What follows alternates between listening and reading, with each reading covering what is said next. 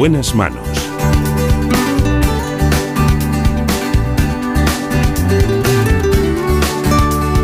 El programa de salud de Onda Cero.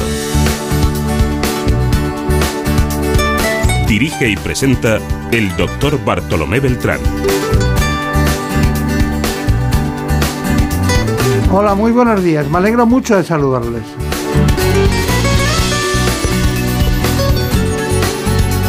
Una semana más y hoy nos toca hablar de neurología. Lo haremos con la doctora Celia Oreja Guevara. Vamos a hablar de esclerosis múltiple.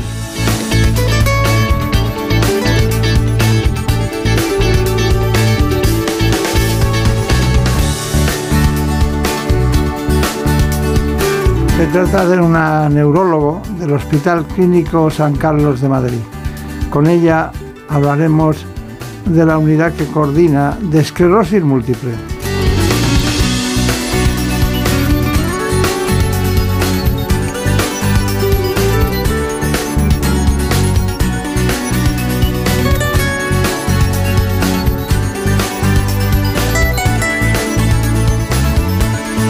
Pero antes ya saben, les propongo este informe.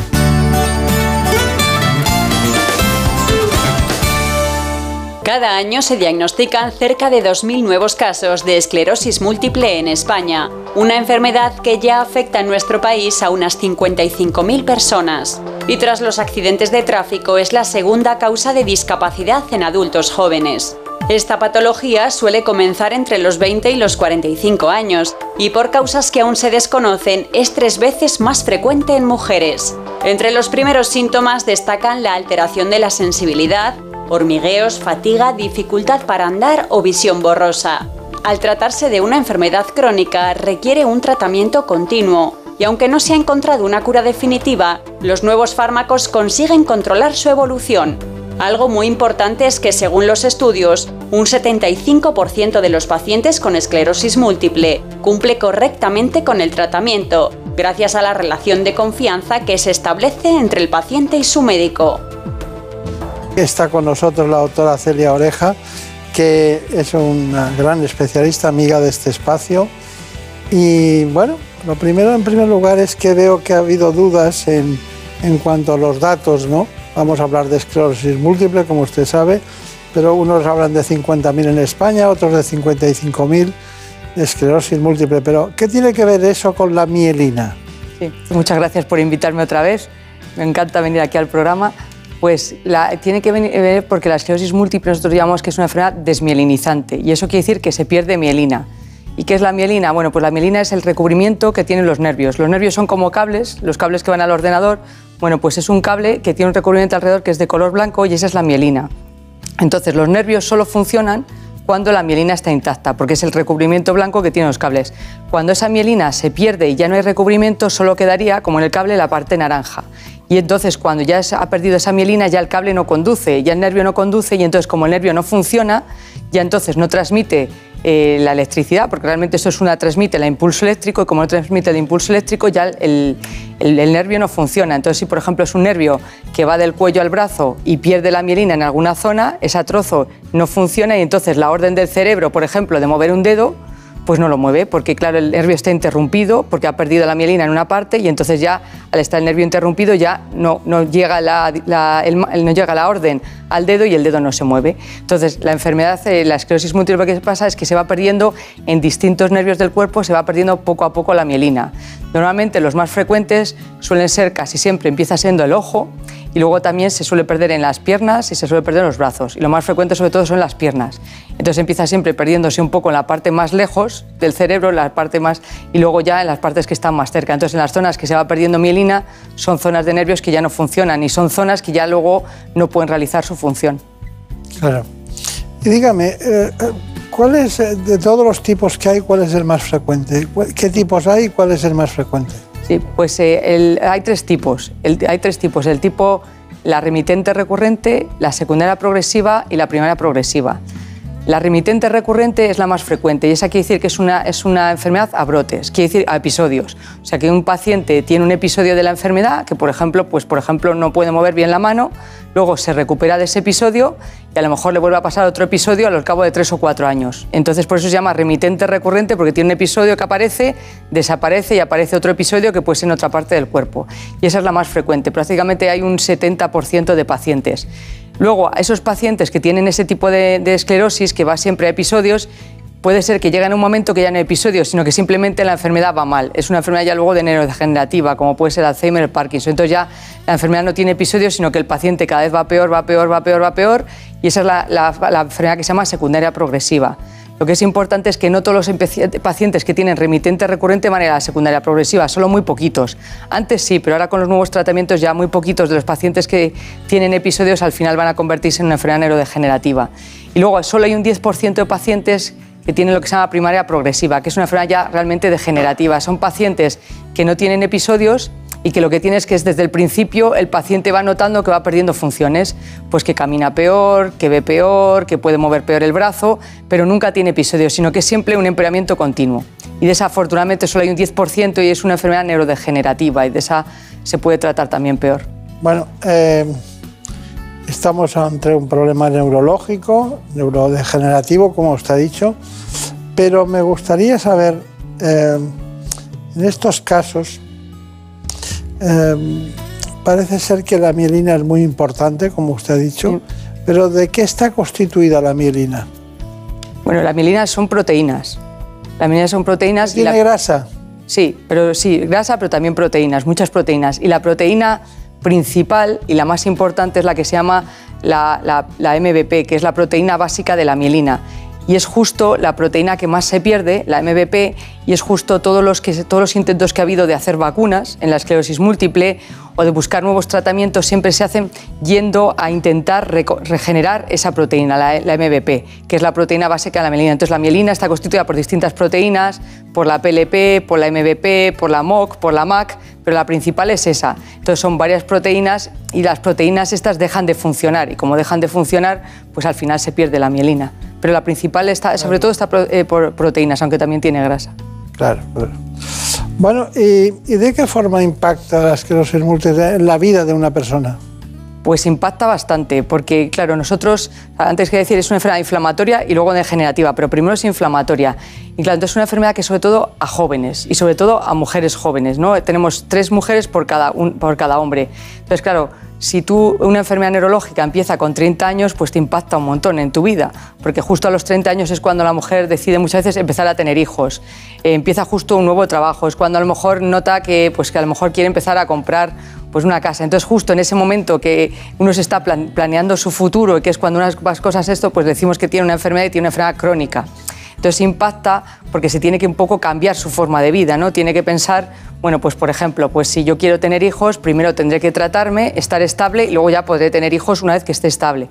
O por ejemplo, si yo quiero tener un trabajo, voy a buscar un trabajo que pueda hacer muchos años, que yo sepa que no es, por ejemplo, no voy a buscarme un trabajo en una grúa, que tengo que subir todos los días escaleras y que luego me puede dar vértigo arriba. Entonces tienen un poco que adaptar su vida en función de los síntomas que pueden pasar en el futuro. Entonces, claro, que impacta porque impacta un poco en la planificación del futuro, ¿no? Entonces, pues por ejemplo, pues no se van, por ejemplo, si se quieren ir de vacaciones, no se van al Amazonas porque el clima tropical empeora la esclerosis múltiple. Entonces, quiere decir que lo único que tienen es un poco que planificar su futuro y ver dónde impacta la enfermedad para poder llevar la vida lo más, lo más normal posible, pero dentro de unas determinadas condiciones. Em, hay una, una, cuestión, es que en los años 90 empezaron los tratamientos y, y, bueno, se ha dicho que mejoró el tratamiento y tal, mejoró la esclerosis múltiple. ¿En qué consistió ese primer tratamiento y dónde estamos ahora? Bueno, pues el primer tratamiento eh, fue lo que cambió todo en la esclerosis múltiple. El primer tratamiento empezó en 1995 en España, en 1994 en Europa. Y claro, cambió todo porque hasta entonces no podíamos hacer nada. O sea, un paciente empezaba con una enfermedad, empezaba con episodios, luego empezaba a progresar y ese paciente en 15-20 años estaba en una silla de ruedas y estaba en una silla de ruedas, no caminaba, tenía temblor, tenía luego también tampoco articulaba bien, tenía disartria, o sea que tenía un montón de problemas y en 15, 20 años ya pues prácticamente estaba en una silla de ruedas o encamado. Entonces, cuando empezó el primer tratamiento, vimos que había una posibilidad de empezar a retrasar esa progresión de la enfermedad, o sea, que el paciente estuviera más años caminando, pudiendo mover los brazos, pudiendo hablar bien. Entonces, ese fue el primero, con lo cual ya cuando vimos que un tratamiento funcionaba y que podíamos retrasar la enfermedad un poco, ya empezaron a surgir otros. Entonces, ahora mismo, actualmente, en España tenemos 14 tratamientos y cada vez se han ido mejorando mucho. ¿Y esto qué ha hecho? Ha hecho que ha cambiado mucho el panorama. Cuando yo empecé a hacer la residencia, que era en el 95, prácticamente casi todos los pacientes a los 15 años estaban en silla de ruedas y enseguida luego estaban encamados y ahora prácticamente hay pacientes que pueden estar 30 años y siguen eh, caminando y siguen trabajando. Entonces ha cambiado mucho porque lo que les ha cambiado es que hemos retrasado, lo que hemos estado haciendo es, estamos preservando el cerebro, estamos intentando que el cerebro no se dañe, con lo cual lo que estamos haciendo es que esa progresión de la enfermedad, todos esos síntomas, en vez de aparecer ahora, a lo mejor aparezcan en 40 años, con lo cual a lo mejor en 40 años uno ya tiene 70 y ya tiene otras cosas, ¿no? A lo mejor tiene un infarto o tiene la hipertensión alta. Entonces lo que estamos haciendo es retrasando lo más posible todos los síntomas y lo que hacemos es intentamos que todos nuestros tratamientos lo que hagan es preservar el cerebro, ¿no? Esto es lo de el tiempo cerebro y hay que preservar el cerebro. Cuanto menos daño cerebral tengamos, menos daño en el cerebro, muchos más años sin síntomas. Y de lo que tratamos ahora es, digamos, es como unos tratamientos preventivos. Está bien, está bien. Bueno, la doctora Celia Oreja Guevara, ustedes querrán conocerla en profundidad. Nosotros también queremos que sepan ustedes quién les cuenta su experiencia clínica, asistencial y de investigación. Así que, Marina Montiel, dinos quién es. Pues la doctora Celia Oreja Guevara es neuróloga, jefe de sección de neurología del Hospital Universitario Clínico San Carlos de Madrid y coordinadora de la Universidad de Esclerosis Múltiple. Es también profesor asociado en la Universidad Complutense y de forma parte del grupo de asesores científicos de la Agencia Europea del Medicamento. Además, es miembro investigador de la Red Española de Esclerosis Múltiple y vocal del grupo de enfermedades desmielinizantes de la Sociedad Española de Neurología. Bueno, ¿y cómo debuta una persona? ¿Cómo nota? O sea, ¿por qué acuden a la consulta? Pues hay, diríamos dos, dos, dos motivos principales. Está el paciente joven que de repente un día se levanta por la mañana, porque casi siempre es igual, se levanta y ve que no ve bien por un ojo y ve borroso y al principio piensa, pues esto es de que he dormido mal y luego se va viendo que a lo largo de la mañana sigue viendo borroso y entonces uno dice que ven borroso y entonces que ven una mancha. Y esto ya se prolonga más de un día y entonces normalmente este paciente que ve borroso, que tiene 30 años, claro, esto no es una catarata de día de la edad. Entonces va al médico, normalmente suele ir a urgencias, porque que uno no vea por un ojo con 30 años es preocupante, entonces suele ir a urgencias y ya en urgencias normalmente cuando ven que una persona joven ve mal por un ojo, normalmente nos lo mandan a neurología y suele ser lo que el, inicio más frecuente, que es lo que nosotros llamamos la neuritis óptica, que es la inflamación del nervio óptico. Y cuando se inflama el nervio óptico, pues da justo ese síntoma que hay una visión borrosa. El otro síntoma más frecuente normalmente es eh, las alteraciones de la sensibilidad.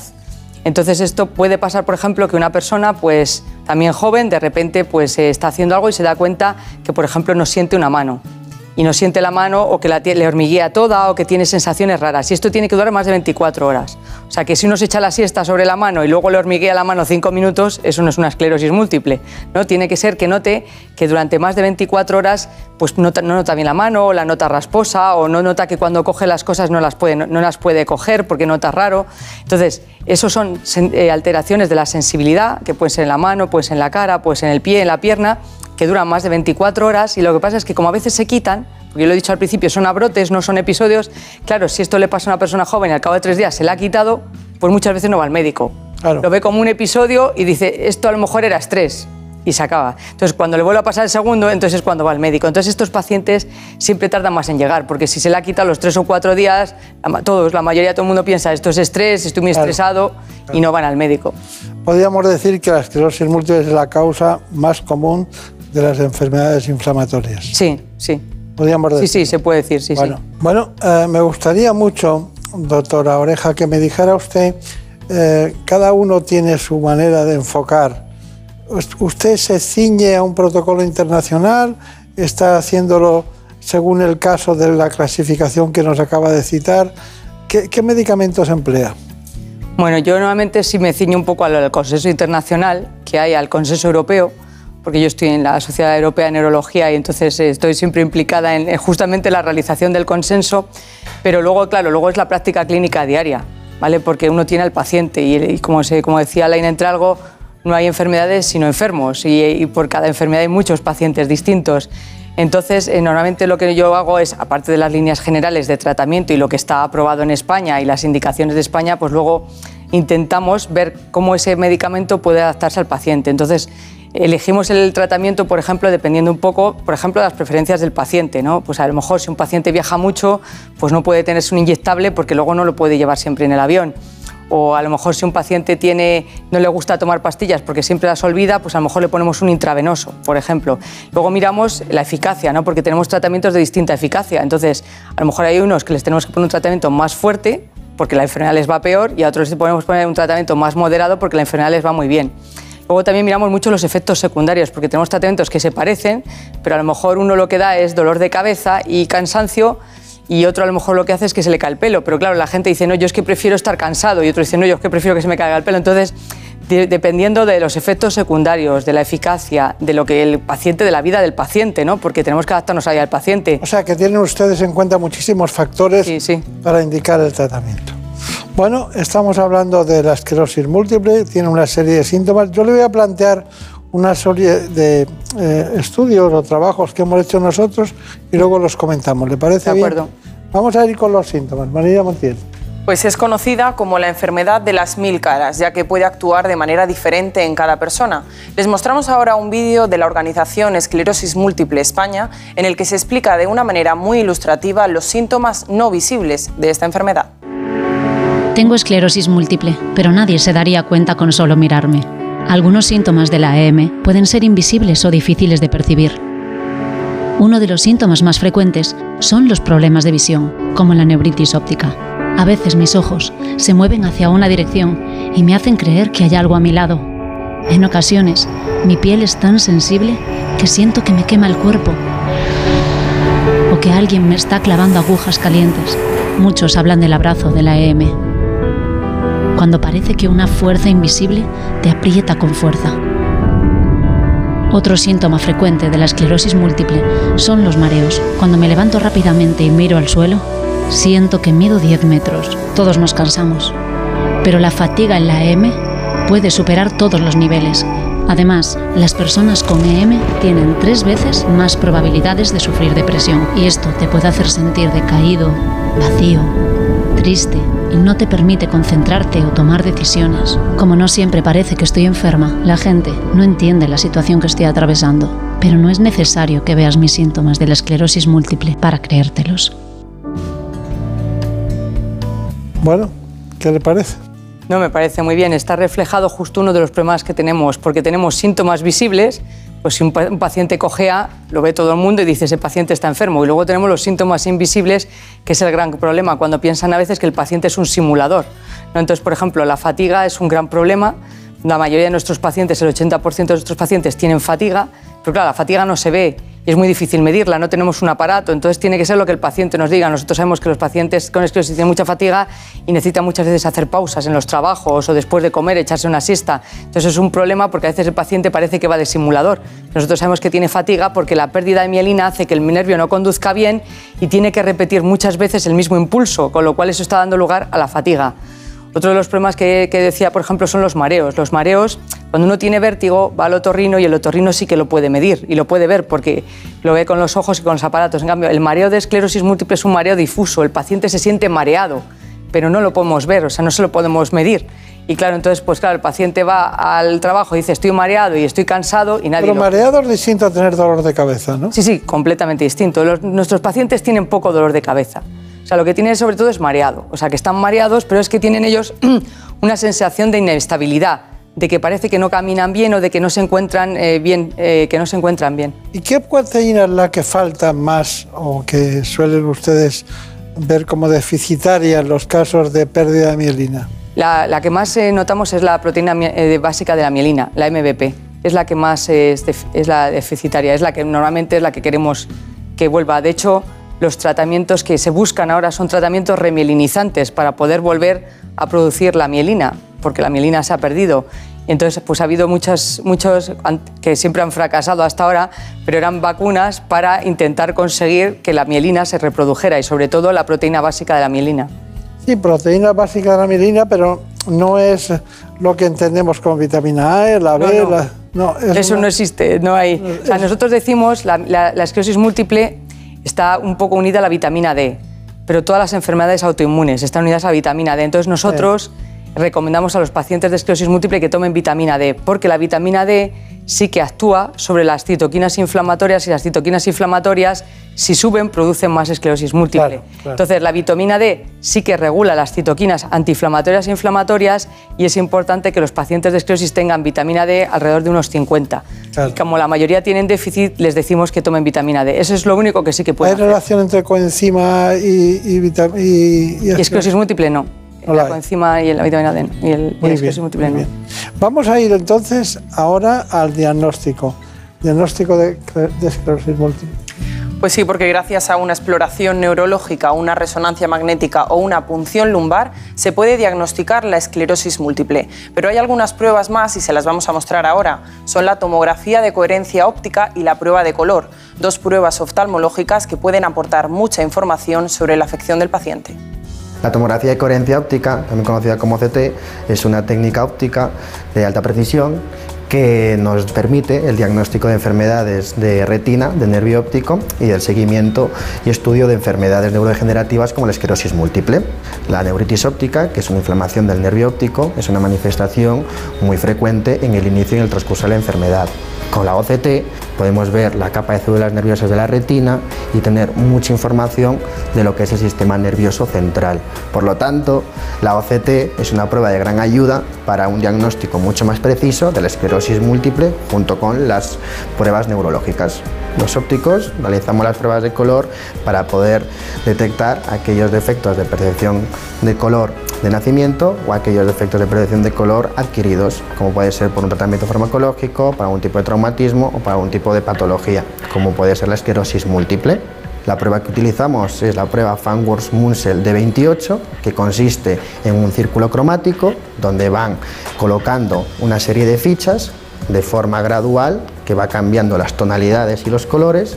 Por lo tanto, como estén situados esas fichas, nos va a decir si tiene una visión del color buena o va a tener algún tipo de alteración en esa percepción del color pacientes de esclerosis múltiple normalmente suelen tener defectos en diferentes gamas de colores, como puede ser el rojo verde, puede ser el azul amarillo, y todo esto está ocasionado por una neuritis óptica ocasionada por la enfermedad o simplemente por una alteración del sistema nervioso central, como la enfermedad en sí, que se manifiesta con esta percepción del color anómala.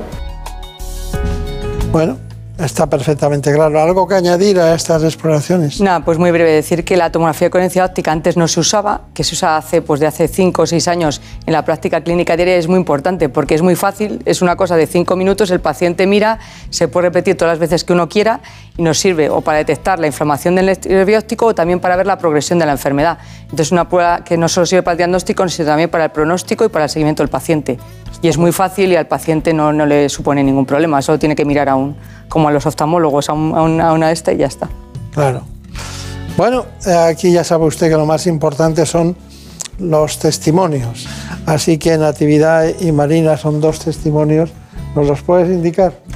Pues sí, Natividad Arellano y Marina Gavilanes son dos pacientes de esclerosis múltiple que han querido ofrecernos su testimonio, desde sus primeros síntomas a cómo afrontan el día a día con la enfermedad. Esto es lo que nos han contado. Mis primeros síntomas fue en la vista, que me notaba que, mm, no veía bien, que no podía calcular las cosas ni podía leer, pero no, me lo supieron diagnosticar pero ese fue el primer brote. Empecé a ver que eran adormecimientos, pero adormecimientos que igual que aparecían, se desaparecían. Cuando tuve el segundo brote, que ya me pilló en un brazo y perdía fuerza, no podía sujetar las cosas en la mano, se me caían solas y entonces, claro, fui a neurología y fue cuando me hicieron la punción lumbar y me vieron que tenía esclerosis múltiple, que yo no sabía ni lo que era. Mm, lo más significativo fue de pronto que me levanté por la mañana un día, esto que abres los ojos y no veo absolutamente nada del ojo izquierdo. No algo, nada. Sentía impotencia, porque a mí no me dolía nada, pero yo no podía hacer mi vida normal. No podía sujetar las cosas, después me dio a una pierna y no podía caminar. Se diagnosticó en el 2001. No se estudiaba porque no teníamos métodos de diagnóstico. Por supuesto, de tratamiento, te puedes imaginar, mi primer tratamiento fue en el 2008. Hasta el 2008 no he tenido tratamiento porque no existía. Mi familia bien y ahora últimamente como estoy también yo creo que estamos todos olvidados del tema. Tengo mi tratamiento, me tomo mi pastillita diaria y estoy bien. Bueno, doctora Oreja, hay una cuestión. ¿Tarde o temprano todos los pacientes pueden acabar en silla de ruedas? No, realmente no. O sea, probablemente a fecha de hoy, o sea, los que a lo mejor paciente hace 20 años sí, pero el paciente que empieza a fecha de hoy, teniendo los tratamientos que tenemos ahora, prácticamente, probablemente no.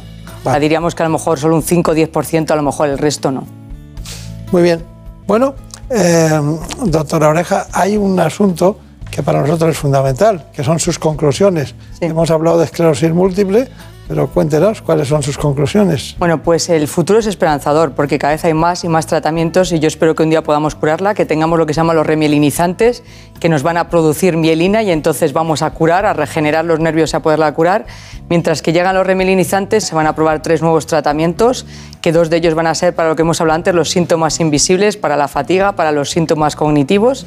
Y por último, pensar que es muy importante que los pacientes eh, hagan rehabilitación, hagan deporte, es muy importante, y que lleven un estilo de vida muy sano, que eso quiere decir dieta sana, deporte y que no lleven una vida sedentaria. Está muy bien, está muy bien. Bueno, pues ya saben ustedes, eh, nuestra, nuestra actitud siempre es que el mayor número de personas conozcan sus patologías. Hoy nos ha tocado atender a entre 50 y 55 mil pacientes. Para nosotros son muchos, porque uno es muchísimo. Exactamente. Así que gracias por haber venido y gracias por habernos ayudado a tratar este asunto tan importante como es la esclerosis múltiple. Muchas gracias. Muchas gracias por la invitación. En buenas manos. Es lógico. Murprotec, empresa líder en la eliminación definitiva de las humedades, patrocina la salud en nuestros hogares. Un día descubres que tienes humedades en techos, paredes, están por todas partes. ¿Qué puedes hacer? Llama a Murprotec. Llama al 930 1130 o entra en murprotec.es. Si con las humedades te las tienes que ver, ¿qué puedes hacer? Llama a Murprotec. 930 1130. Murprotec. Cuidando tu hogar, cuidamos de ti.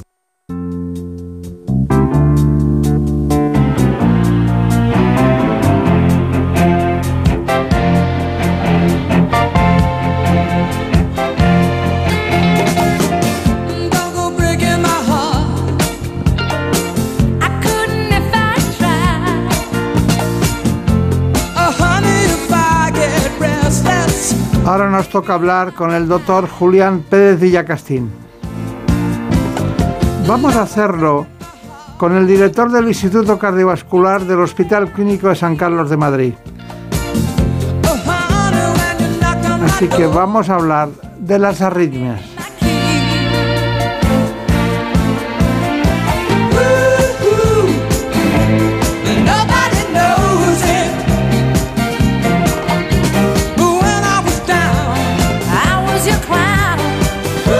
Les propongo este informe.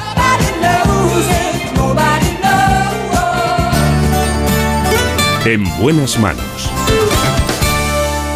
Incluso en reposo el corazón late entre 60 y 100 veces por minuto. Estos latidos son provocados por impulsos eléctricos que se originan en el marcapasos natural del corazón. Toda alteración en el ritmo cardíaco se denomina arritmia. Cuando el corazón late demasiado rápido, hablamos de taquicardia.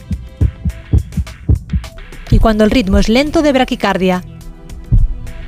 Palpitaciones, dolor en el pecho, mareos y pérdida de conocimiento son algunos de sus síntomas, pero pueden pasar desapercibidos para el paciente.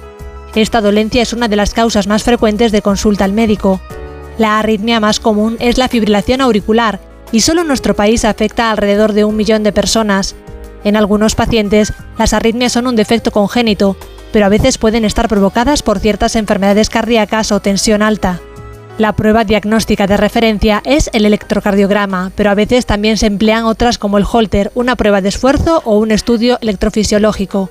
Su tratamiento ha evolucionado en los últimos años, no solo a nivel farmacológico, también gracias a las técnicas invasivas que tratan mediante dispositivos o intervenciones el origen de esa disfunción del corazón. Bueno, pues aquí estamos con uno de los grandes cardiólogos españoles. Ya sé que él estas denominaciones le dan mucha vergüenza porque es una persona muy sencilla, muy humilde, pero bueno, las cosas hay que decirlas y son como son. Así que nos acompaña hoy el doctor Julián Pérez Villacastín, que conocemos hace muchos años, muchos, no vamos a decir cuántos. Bueno, ¿qué tal va todo? Muy bien, gracias por invitarme al programa. bueno, ya cuando de repente miro la lista, eh, está usted entre los mejores cardiólogos, evidente.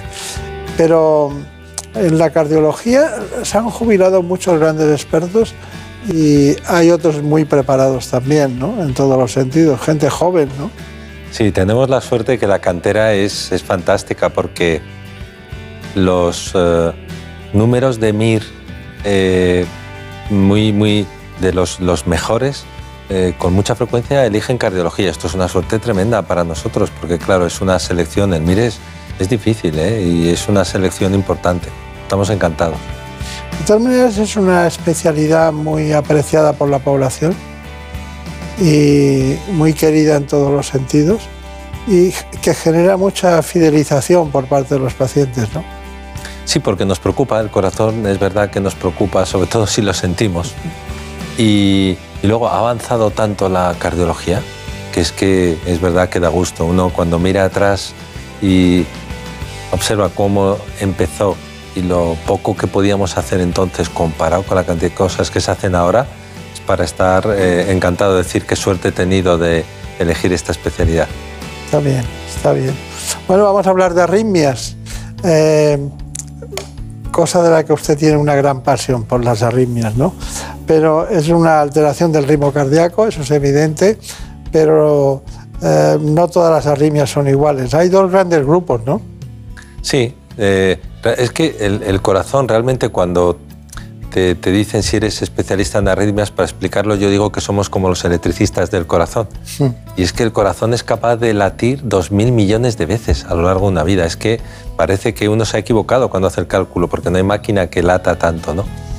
Y, lleva un ritmo muy, muy acompasado al resto de la vida. Entonces, cuando se pierde ese ritmo es cuando empiezan los problemas. Entonces, las arritmias, efectivamente, hay arritmias totalmente benignas que las podemos notar todos, esos saltitos que de repente parece como que se te para el corazón o te da un vuelco, lo suelen decir muy bien así los, los pacientes, pero hay otras que son, eh, dicho de una forma rápida, eh, un aviso de que te puedes morir de repente. Entonces, distinguir entre unas y otras mm, es bastante fácil si se busca atención médica.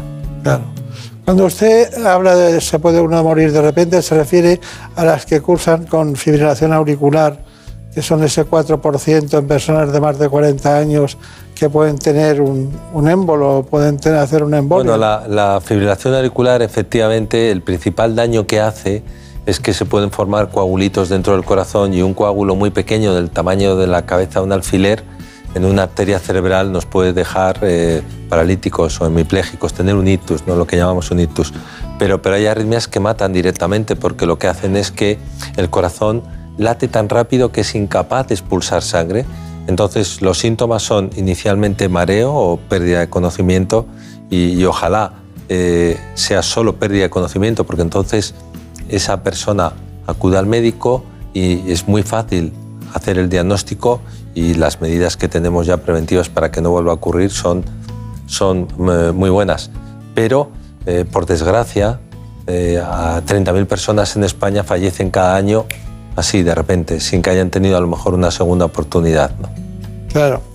Tengo notado que en 48 horas la clínica, bien realizada, se puede tener una valoración completa del paciente e incluso eh, personalizada y luego darle de alta. Sí, tendemos cada vez más a, intentar hacer las cosas en, el momento, lo más rápido que se pueda, porque entendemos que los problemas de corazón producen mucha angustia. Entonces, cuando uno busca atención médica, no, no, puede estar dos meses, tres meses esperando a ver qué me dicen de lo que es. ¿no? Y entonces, sí, intentamos, tenemos eh, eh, cada vez más lo que llamamos consultas de alta resolución y en 48 horas se puede establecer un diagnóstico y un tratamiento orientativo muy, muy adaptados a cada persona. Bueno, ¿alguien le llama doctor Pérez Villagastín o todo el mundo le llama doctor Villagastín? Yo creo que casi todo el mundo Villacastín, efectivamente. el pobre Pérez parece que ha desaparecido. Bueno, tenemos palpitaciones, mareos, síncopes, dolor torácico, pérdida de conocimiento, pero básicamente me ha notado como que si las palpitaciones y los síntomas son lo más frecuente. Sí, lo más frecuente es que de repente notemos como, como saltitos o como que se nos para el corazón, esos vuelcos.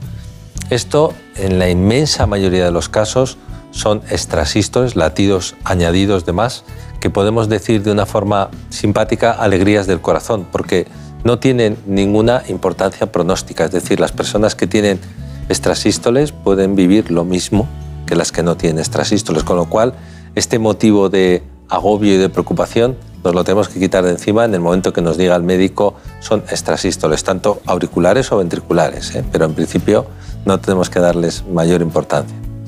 Bueno, la metáfora está muy bien. Eh, ha empezado con los somos como electricistas, las que nos dedicamos a la arritmia, y luego dice alegrías del corazón cuando tienen síntomas. Se lo pasa bien usted, ¿no? Es, es muy importante, cuando uno se va haciendo mayor, se da cuenta que muchas veces los médicos eh, si explicamos las cosas de una forma seria y grave, le damos más importancia a la enfermedad de la que realmente tiene. Y a mí lo que me gustaría de entrada es que las cosas que no tienen importancia, que me quiten esta ansiedad que me produce. ¿no?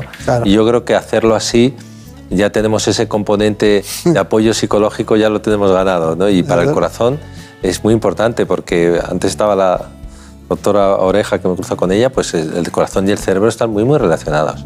Sí. Desde luego, desde luego. Bueno, eh, vamos a ver, hay un asunto fundamental para nosotros y es que eh, tenemos el currículum siempre, hoy tenemos como de todos los especialistas del doctor Julián Pérez Villacasín, pero le va a faltar una cosa al currículum de hoy.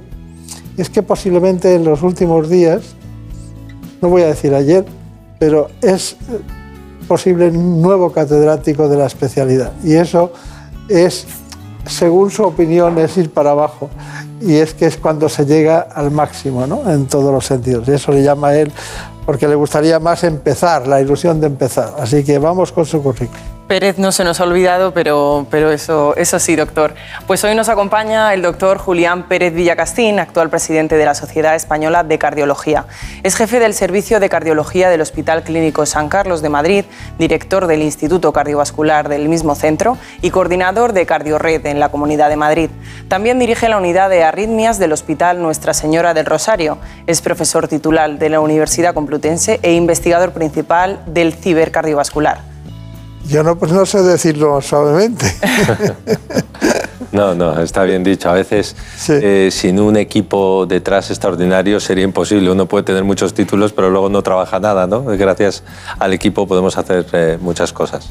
Claro, lo, que a mí me da mucha rabia cuando la gente dice, pero tendrá tiempo para todo, y no se dan cuenta de algo fundamental. Hay mucho tiempo para todo cuando el conocimiento está bien asentado y sabes aplicarlo en el momento oportuno. ¿no? Eh, hay tiempo para todo. Sin duda.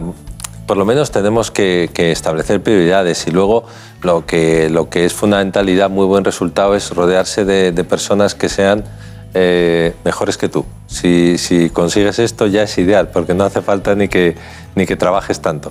Claro. ¿Sigue siendo el electrocardiograma fundamental? Fundamental. Parece mentira, ¿eh? pero no hay quien lo desbanque. Están intentando ahora incluso sacarle mayor provecho con técnicas de inteligencia artificial, etcétera, etcétera. Y, otras pruebas, pues prácticamente el fonendo, el fonendo casi casi lo vamos dejando ya de lado, aunque duela decirlo, es así, porque hoy en día con un ecocardiógrafo que es del, tamaño de un teléfono, somos capaces de ver tantas cosas que el, el fonendo se queda un poquito de lado pero el electrocardiograma de momento no hay quien lo retire y de hecho, si se fijan, está tan de moda que en todos los gadgets nuevos de los relojes, etcétera, lo fundamental es el electrocardiograma. o sea que va más, va más. Y la foto, el problema es la foto. Me gustaría que me dijera el electrocardiograma es fundamental, pero hay muchas más cosas. Por ejemplo, estamos hablando del holter. ¿El holter lo, usan ustedes periódicamente? Sí, sí, el, el, holter se utiliza. Lo que, lo que pasa es que es muy importante que la persona tenga la suerte de tener los síntomas en el momento que lleva el holter. Porque si, por ejemplo, alguien nota palpitaciones, pero una vez al mes, y el holter habitualmente que utilizamos dura 24 48 horas el periodo de observación. Lo que pasa es que cada vez hay mayor tecnología y ahora hay casi camisetas que son como holter y que pueden monitorizar el ritmo cardíaco hasta un mes o incluso más. Y pequeños dispositivos que se ponen debajo de la piel, que son como microchips, y pueden estar monitorizando el corazón hasta dos años. O sea que el holter en sus distintas facetas sigue siendo un, un instrumento diagnóstico importante. Eh, eh, ¿A qué llaman ustedes los holter implantables? Los holters implantables son estos pequeños dispositivos que se ponen debajo de la piel. Simplemente debajo de la piel, ¿eh? no hace falta que toquen el corazón, pero están debajo de la piel en la zona anterior al corazón. Entonces, tiene una antenita que son capaces de detectar la electricidad y decirnos cómo se está comportando eléctricamente ese corazón.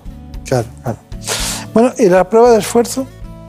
La prueba de esfuerzo está muy bien, sobre todo porque es como sobrecargar, como su nombre indica, al corazón y ver cómo se comporta en, situaciones de, sería como el estrés máximo. Y, y, ahí la electricidad es un componente importante. ¿Qué es lo ideal? Lo ideal es estas personas que nos cuentan que tienen, por ejemplo, palpitaciones con el esfuerzo o que se marean o que pierden el conocimiento, por ejemplo, con algunos deportistas, es clave hacerles esa prueba de esfuerzo, llegar a, que el corazón se ponga a tope y entonces vemos el comportamiento no solo de la electricidad, que es a fin de cuentas lo que hace latir, sino también el comportamiento del, bombeo del corazón, que es lo más importante para que la sangre salga hacia, adelante. Claro, claro. Bueno, realizado por Ana Villalta, eh, vamos a hablarles de las pruebas de esfuerzo, ¿no? Pues sí, porque para diagnosticar una arritmia es necesario realizar un estudio del paciente. El doctor Daniel García Rivas, cardiólogo del Hospital Clínico San Carlos, nos explica las principales pruebas que realizan cuando se sospecha que se padece esta afección. Para diagnosticar una arritmia, el especialista realiza un estudio que consiste en diversas pruebas. Una de ellas es el electrocardiograma. Nos puede o directamente mostrar qué arritmia es o dar pistas sobre el tipo de arritmia que puede estar produciéndose sobre el paciente dependiendo de las características que veamos. Hay diferentes tipos de arritmias, hay algunas supraventriculares y otras ventriculares. Las arritmias supraventriculares podemos diagnosticarlas directamente con el electrocardiograma y las ventriculares también, pero tenemos que verlas directamente en el momento en el que se está produciendo la arritmia. A continuación se realiza una ergometría, también conocida como prueba de esfuerzo. Consiste en poner al paciente sobre una cinta sin fin y hacer cierto ejercicio físico mientras monitorizamos la electricidad del corazón y la tensión arterial. Y para registrar la actividad rutinaria del corazón se utiliza el holter. Consiste en colocar los electrodos del electrocardiograma, pero hacemos una monitorización más larga, durante 24, 48, 72 horas y algunos dispositivos permiten estudiar eh, este, esta actividad eléctrica durante más tiempo, durante un mes. Finalmente, ya con los resultados de las pruebas, el especialista hace una valoración de cada caso. Con estas pruebas lo que se intenta es identificar qué tipo de arritmia es para establecer un tratamiento, ya sea farmacológico o ya sea mediante un estudio electrofisiológico para el tratamiento invasivo de la arritmia mediante ablación con catéteres. ¿Y qué miedo tiene la gente cuando dicen la palabra ablación, verdad? Que no es para tanto, ¿no? ¿O sí? Bueno, es que de entrada el nombre es horrible, pero, pero significa escisión. Nosotros eh, lo que trabajamos es con pequeñas quemaduras dentro del corazón. Eh, tendrían que tener mucho más miedo a los medicamentos antiarrítmicos que realmente a estas técnicas que pueden ser curativas en muchos casos. Y, he visto que ahora, ahora le, plantearemos el tema de la, de la, farmacología del corazón, pero realmente es complicada, ¿no? la, porque me da la impresión de que se han quedado medicamentos en personas mayores muy obsoletos y que se siguen usando, porque les va bien o por lo que sea, y no se pierde eficacia. Con los es que no, ha habido grandes avances en los fármacos antiarrítmicos. Estamos utilizando todavía la dioxina, que es de, hace 100 años, pero, pero incluso los fármacos, eh, los últimos fármacos eh, en patología cardiovascular no son para las arritmias. Para las arritmias no hay, no hay fármacos extraordinarios como están apareciendo ahora para otras cosas dentro de la patología cardiovascular. Eso es así. Y, por el contrario, las técnicas de ablación eh, con, pequeños catéteres son segurísimas y cada vez más eficaces porque tenemos una metodología unos sistemas de navegación que nos permiten estar dentro del corazón como si estuviéramos dentro de nuestra casa y ver cuáles son las cuestiones anormales y solucionarlas, ¿no? algo que parecía impensable hace unos años. Claro, y muchos especialistas que, que se han eh, dedicado exclusivamente a ese tema lo hacen perfectamente, claro. Bueno, eh, de todas maneras, a pesar de todo, eh, la electrofisiología es fundamental y queríamos que nos dijeras exactamente los estudios de ese tipo en qué consisten. Pues ya hemos visto cómo se diagnostican las arritmias y ahora vamos a ver cómo se tratan. A veces con farmacología y en determinados casos se realiza una ablación. El doctor Nicasio Pérez Castellano nos explica en qué consiste este procedimiento en el que realizan un estudio electrofisiológico previo para precisar dónde se encuentra el ritmo cardíaco irregular. Hoy en día el tratamiento de las arritmias, sobre todo de las taquicardias, eh, es intervencionista en muchos casos. ¿Qué significa esto? Que con un procedimiento que se llama ablación, con radiofrecuencia, también con crioablación, somos capaces en la mayor parte de los casos de curar indefinidamente una taquicardia. Para el estudio electrofisiológico utilizamos unos catéteres que introducimos dentro del corazón a través de una vena de la pierna, normalmente la vena femoral a nivel de la ingle. Y estos catéteres van a registrar la actividad eléctrica del corazón tanto espontáneamente como en respuesta a determinadas maniobras que nosotros hacemos para provocar la taquicardia, como estimulación o, o infundir determinados fármacos. Estos catéteres que introducimos los podemos ver de diversas maneras. Los podemos ver mediante rayos X, eh, como este monitor, que tenemos tres catéteres en distintas zonas del corazón. El registro eléctrico de esos catéteres los podemos ver en el polígrafo de electrofisiología. Y luego, por último, tenemos un navegador donde podemos ver no solamente los catéteres moviéndose en tiempo real, sino una reconstrucción tridimensional de la cavidad, de la anatomía del paciente y del ritmo que nosotros queremos estudiar de ese paciente. El siguiente paso sería la ablación. En el estudio electrofisiológico, una vez hecho el diagnóstico, podemos, estamos en condiciones de ir a curar la taquicardia. Y esto básicamente es ir a quemar en el punto de origen de la taquicardia o en alguna zona crítica para el mantenimiento de esa taquicardia. Bueno, eh, hemos hablado de todo, pero nos falta una cosa. Cuando el problema es estructural, habría que hablar de, co- de de ecocardiografía, ¿no? Sí, es que ahora combinamos la, electricidad con eh, la imagen. Entonces somos capaces de ver ya no solo con el eco, sino por ejemplo con la resonancia y con el TAC. Somos capaces de ver perfectamente las paredes del corazón y como si fuera una casa, en qué situación están los cables que están dentro de esas paredes. No, no, no nos podemos quejar, porque como decía antes, eh, los avances en la cardiología eh, son extraordinarios y los que más se benefician de ellos son nuestros pacientes, claro. Claro. ¿Cuántos son ustedes? ¿En el servicio o en el, En el servicio, en el servicio. En el servicio somos unos eh, 40, 40 y tantos eh, cardiólogos. Y hay para luego- todos, ¿no? Sí, y luego hay toda la enfermería, que, que, por supuesto es una parte fundamental, fundamental. y el resto del equipo somos unas 100 personas eh, aproximadamente. Y al ser presidente de todos los cardiólogos españoles, ¿sabe- ¿se acuerda de cuántos son en total? Bueno, yo creo que eh, estamos haciendo un estudio ahora, porque aunque parezca mentira, no se sabe ni el número de cardiólogos exactos que hay en, en nuestro país, porque las cifras que, que- que tenemos son muy orientativas, a lo mejor pueden ser 7.000, 8.000, pero, pero no se sabe con seguridad, ni se sabe cuántos se van a jubilar. Como decía usted al principio, que se están jubilando muchos, pues no sabemos eh, cómo, cómo va a evolucionar, pero sí estamos teniendo problemas para encontrar cardiólogos jóvenes que quieran trabajar, por ejemplo, en hospitales comarcales. Entonces, creemos y este año hemos solicitado para el sistema MIR que se amplíe un poquito la especialidad de cardiología. Esperemos que nos hagan caso en el Ministerio.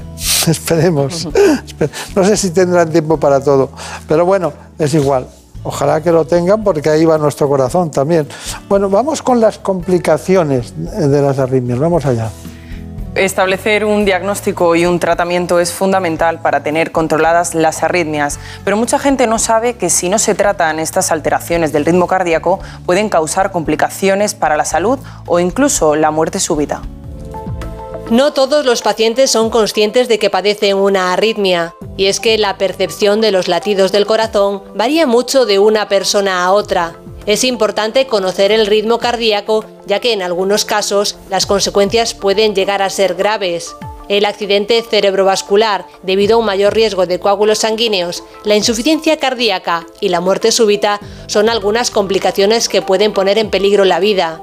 Esta última se debe habitualmente a una arritmia cardíaca maligna, la fibrilación ventricular. Esta afección hace que el corazón pierda su capacidad de contraerse de forma organizada, por lo que deja de latir. Los pacientes que la sufren primero pierden el pulso, después el conocimiento y la capacidad de respirar, y si no se recibe atención inmediata puede llevar a la muerte. Existe una medida de tratamiento eficaz, la desfibrilación. Aquí cada minuto cuenta y actuar rápido es fundamental para el pronóstico de estos pacientes, ya que se calcula que por cada minuto de demora existe un 10% menos de posibilidades de recuperación. Ya sabemos todo prácticamente, hemos dado una idea de conjunto de las arritmias. Bueno, pues ha sido muy ilustrativo estar con el doctor Julián Pérez de Villacastín, el profesor Julián Pérez de Villacastín, le vamos a llamar. Eh, llevo muchos años conociendo a especialistas de distinto tipo y condición, pero hay alguno que, que solo pone un pie más atrás para coger más impulso en todos los sentidos. Eh, así que tenemos que, que tener la evidencia pública y también audiovisual de que estamos ante uno de los grandes cardiólogos españoles, tanto en la, en la asistencia como en la docencia como en la investigación. Doctor Pérez Villacastín, ¿me puede dar sus conclusiones? Sí, yo creo que eh, hablemos de, del corazón y, o hablemos de arritmias concretamente. Lo que tenemos que saber todos es que el mejor médico es uno mismo y nos tenemos que cuidar. Nos tenemos que cuidar con, la dieta, haciendo ejercicio, evitando los tóxicos. Que si tenemos eh, cualquier síntoma raro relacionado con el corazón, que, que busquemos el diagnóstico, porque hay ahora mismo en España eh, además de los médicos, eh, por supuesto, de atención primaria, pero los cardiólogos son excelentes y las unidades de arritmias, que ahora ya no están localizadas solo, como sucedía antes en grandes capitales, sino que tenemos muchas y esparcidas por España, son eh, excepcionales. Y es muy fácil, con los adelantos que tenemos, llegar a un diagnóstico y a un tratamiento correcto.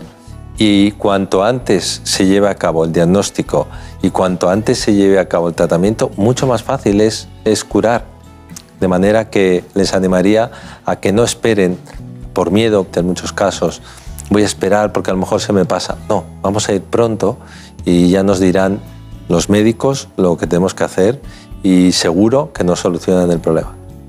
Muy bien, pues me alegra muchísimo de verle en estas circunstancias. Parece que no pasa el tiempo por usted, pero en fin, muchísimas gracias por todos y recordarles a todos ustedes que, bueno, eh, la Fundación Española del Corazón que él preside, eh, tenemos grandes amigos, muchos recuerdos para ellos y a esos 40 profesionales que la acompañan cada día en el Hospital Clínico Universitario en el Departamento de Cardiología. Muchas gracias y hasta pronto. Muchas gracias a ustedes por la invitación.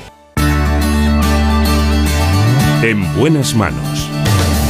El programa de salud de Onda Cero. Dirige y presenta el doctor Bartolomé Beltrán.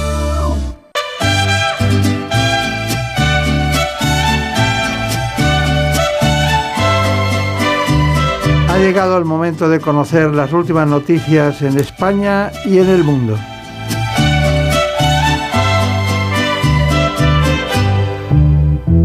Señor, dame pronto valor, necesito olvidarla, arrancar de mis ojos.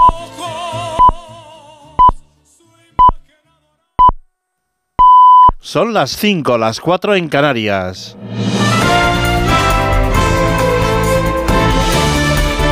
Noticias en Onda Cero.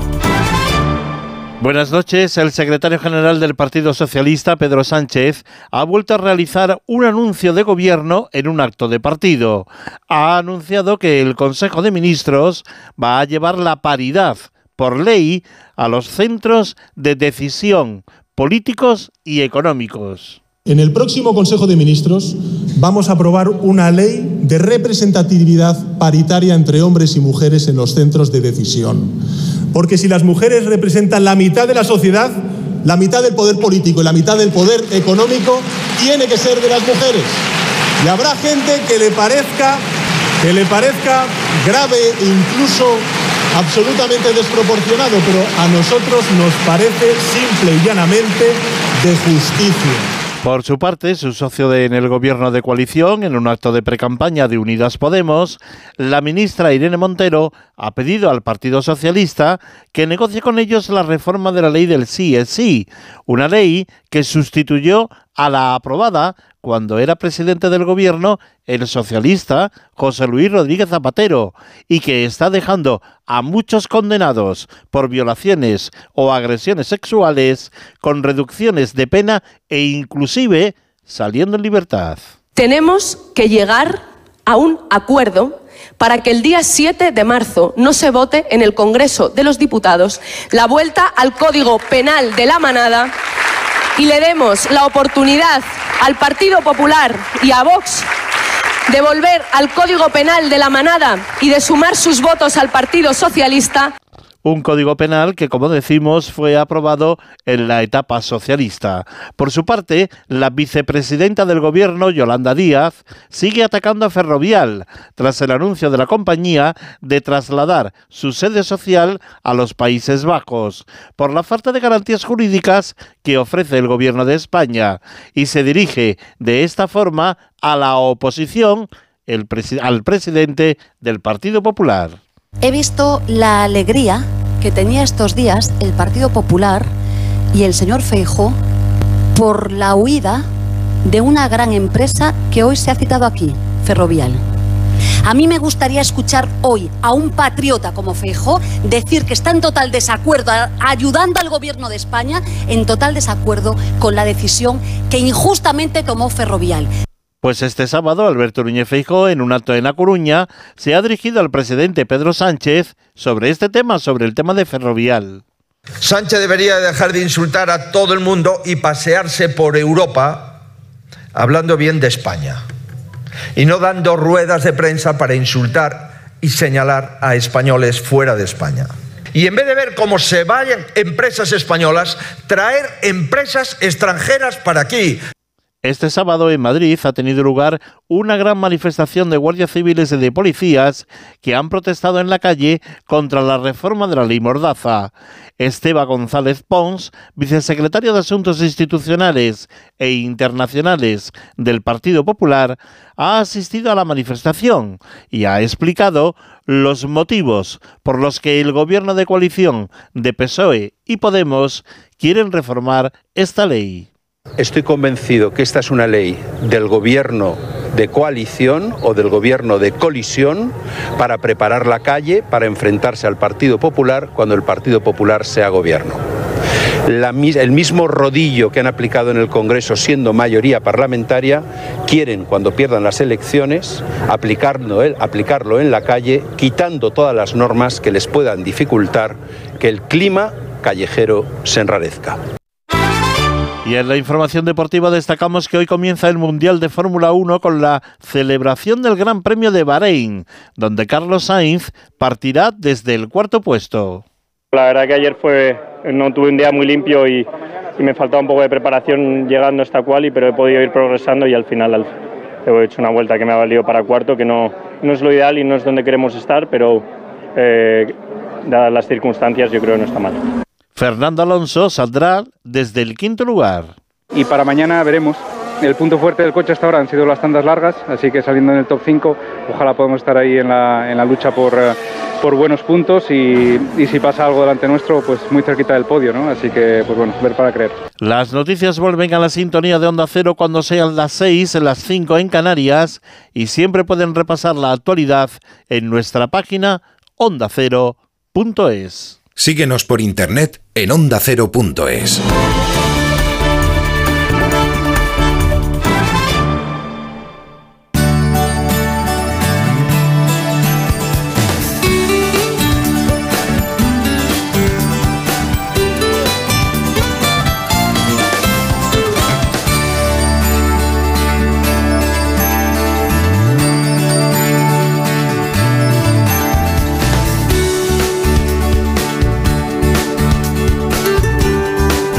En buenas manos.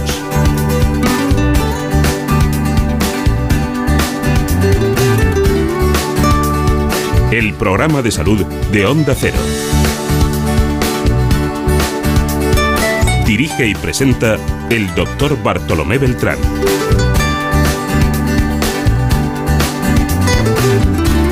Nos adentramos en la segunda parte del programa.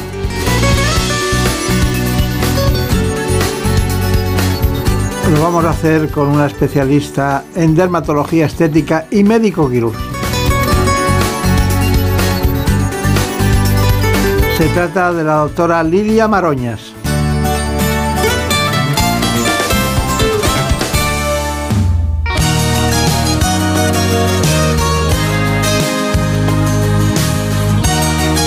Para que conozcan en profundidad este asunto, les propongo este informe. Desde que te conocí, te quiero a morir.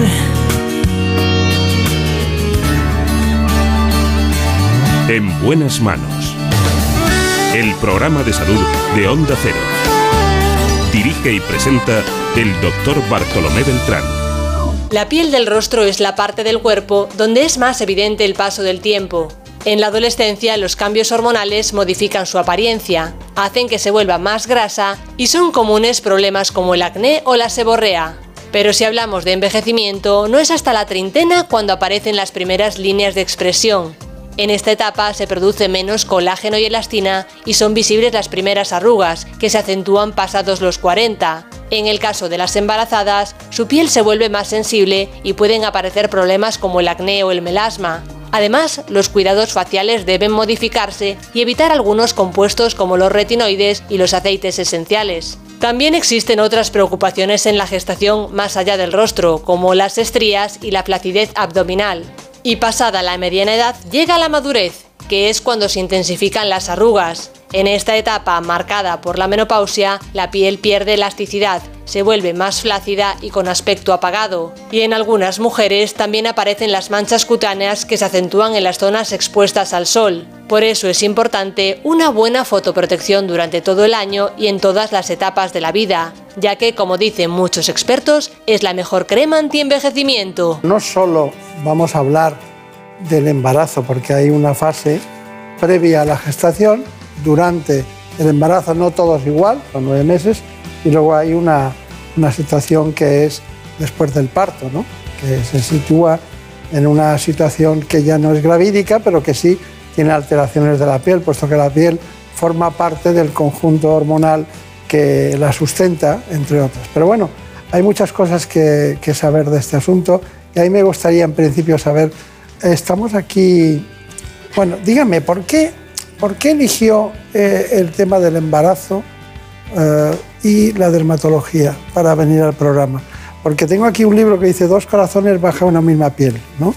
Y, y fue Brenda Armida que dijo, tenemos que traer a esta doctora. y bueno, y aquí está la razón, el libro, Consejos de una madre dermatóloga para eh, cuidarte durante el apasionante viaje de la maternidad. ¿no? Es un libro, bueno, interesante, pero es muy parcial en ese sentido, porque la dermatología es muy amplia, tiene muchas, muchas cuestiones que tratar, que se pueden tratar incluso todas durante el embarazo, porque habrá algunas que mejoren durante el embarazo, algunas patologías dermatológicas y otras que empeoren. ¿no? Justo. En primer lugar, díganme, ¿qué pasa con el colágeno y la elastina durante el embarazo? Muy buena pregunta, madre mía. A ver. Pues, eh, como bien decíais, durante el embarazo hay una revolución hormonal. De todos esos cambios que acontecen en la piel, en concreto la dermis es uno de los que más sufren y los estrógenos es una hormona que aumenta durante el embarazo, durante todos los meses de la gestación, incluido también en el posparto, y favorece la degradación de las fibras de colágeno y de elastina. Esto a nivel visual, clínicamente, ¿en qué se manifiesta? Bueno, pues además de que se precipita eh, eh, los factores de envejecimiento en las estrías, las típicas estrías distensae, las estrías gravídicas, que son tan, tan, tan frecuentes durante el embarazo, una de las causas es ese factor hormonal, ¿no? Pues a las mujeres les decimos que no solo es importante que eh, se apliquen crema hidratante una vez que la estría haya aparecido, sino desde el momento en el que tienen el positivo, porque ese factor hormonal ya está desde, desde su inicio, ¿no? Claro. Eh, yo recuerdo en cierto momento de la historia que, que se daban, y se dan posiblemente, se hace publicidad mucho de las, del, del colágeno para tomarlo. ¿Usted cree en eso? Pues igual que la hidratación, yo pienso que beber agua es importante, pero a la piel hay que hidratarla no bebiendo agua, sino poniéndose crema hidratante. Con el colágeno pasa un poco así. Todavía tenemos que saber mucho más. Es verdad que hay algunos estudios iniciales que demuestran que tomando cierto colágeno fraccionado se aumenta el grosor en la dermis del colágeno. El organismo es muy sabio, tú sabes. Entonces, dentro del colágeno del organismo, el colágeno está en muchos órganos y la piel para el organismo es de lo más secundario, con lo cual si queremos dar colágeno a la piel, mejor aplicado o inyectado directamente en la dermis. Está bien, está bien. Bueno, eh, usted sabe que a partir de los 30 años disminuye el colágeno y la elastina, ¿no? Totalmente. Pues a usted no se le nota. Eso es porque lleva truco. No, buen cuidado, una buena fotoprotección, eso es fundamental, porque también eh, los rayos ultravioleta degradan ese colágeno, la velocidad de degradación aumenta a partir de los 30 y si la exposición solar es importante, a los 35 años tenemos el 50% del colágeno con el que nacemos. ¿no? Y, y luego pues alguna ayuda a nivel tópico. Pero hay mucha gente como usted ahora mismo, usted es diferente porque es médico y es eh, una especialista en dermatología, pero bueno, eh, la pregunta es, ¿por qué todo el mundo que se va de vacaciones, si vuelve absolutamente blanco, le dicen, chica, no parece que haya estado de vacaciones? ¿Por qué cuando vamos de vacaciones tenemos tendencia a volver morenos? Es decir, a agredir a nuestra piel. Pues totalmente de acuerdo. Hay que elegir entre tener una piel sana eh, o tomar el sol. Esto es así. De hecho, las pacientes que desarrollan manchas durante el embarazo, yo siempre y en pacientes no embarazadas, siempre les decimos que es incompatible querer estar morena y no tener manchas. Con lo cual, yo creo que poco a poco, afortunadamente, esa tendencia de que el moreno es signo o sinónimo de belleza cada vez, afortunadamente, va disminuyendo. Claro. Tengo muchas preguntas que hacerle que además están en el acervo cultural equivocada, ¿no? Eh, De mucha, mucho, hay mucho mito y muchas historias. Pero antes vamos a ir, Marina Montiel, con cuéntanos quién es, cuéntanos su currículum. Pues le presentamos a la doctora Lidia Maroñas, licenciada en Medicina por la Universidad Autónoma de Madrid y especializada en dermatología estética y médico-quirúrgica. Se formó en el Hospital Universitario 12 de Octubre y también en el Rady Children's Hospital de California y en la Universidad de Leiden. Actualmente dirige la unidad de dermatología y medicina estética de la clínica BIMAM, un centro de cuidado integral de la mujer en todas las etapas de su vida. Bueno, aquí la tenemos. Un... Es que, claro, usted cuando, cuando hace una receta, la gente no debe pensar que se va a poner como usted. Porque si, si lo pensara estaría siempre lleno, pero bueno. Eh, ¿Qué aprendió en el Rady Children's Hospital de Santiago? Porque es un sitio especial ese, ¿no? Pero hay, hay mucho niño allí, ¿no? Muchísimo niño. De hecho, eh, al, al acabar... Niño, me refiero que es pediátrico. Es pediátrico, eso es. Al acabar la especialidad en el 12 de octubre, que allí bueno, pues, aprendimos muchísima dermatología general, muchísima dermatología oncológica, me apetecía, me apetecía tener esa experiencia internacional e irme con los mejores o de los mejores a nivel internacional en dermatología pediátrica. Y allí estuve muy focalizada bueno, pues en aprender todas las lesiones vasculares que pueden aparecer al nacimiento, todas esas dermatología un poco más genética que debuta eh, en la edad más infantil y, y, bueno, pues la verdad es que fue una de las etapas. Hay angiomas allí entonces. Efectivamente, hay muchos angiomas, hay enfermedades más hereditarias que se manifiestan en la piel más infantil luego enfermedades del día a día como la dermatitis atópica, que ellos además eh, es bueno siempre abrir la mente y ver otras formas de trabajar en otros países para luego traerte a España ¿no? Vale. Eh, esas últimas novedades. Cali- es California, ¿no? California, Está bien. Y, pero luego usted se fue a la Universidad de Leiden, ¿no? eso es. Y allí es algo así, tiene un eslogan, algo así como el el eslogan del bastión de la libertad, ¿no? sí. ¿No? ¿No es así? El, el libertatis, no sé cuántos que dicen de la Justo. Universidad de Leiden. ¿Y allí qué hizo? Entonces, después volví de San Diego, seguí en mi 12 de octubre de adjunta y me fui especializando en dermatología oncológica, tratando melanomas y linfomas. Y en la Universidad de Leiden, bueno, pues hicimos un trabajo multidisciplinar muy importante que acaba de salir publicado, de hecho, en una revista internacional importantísima.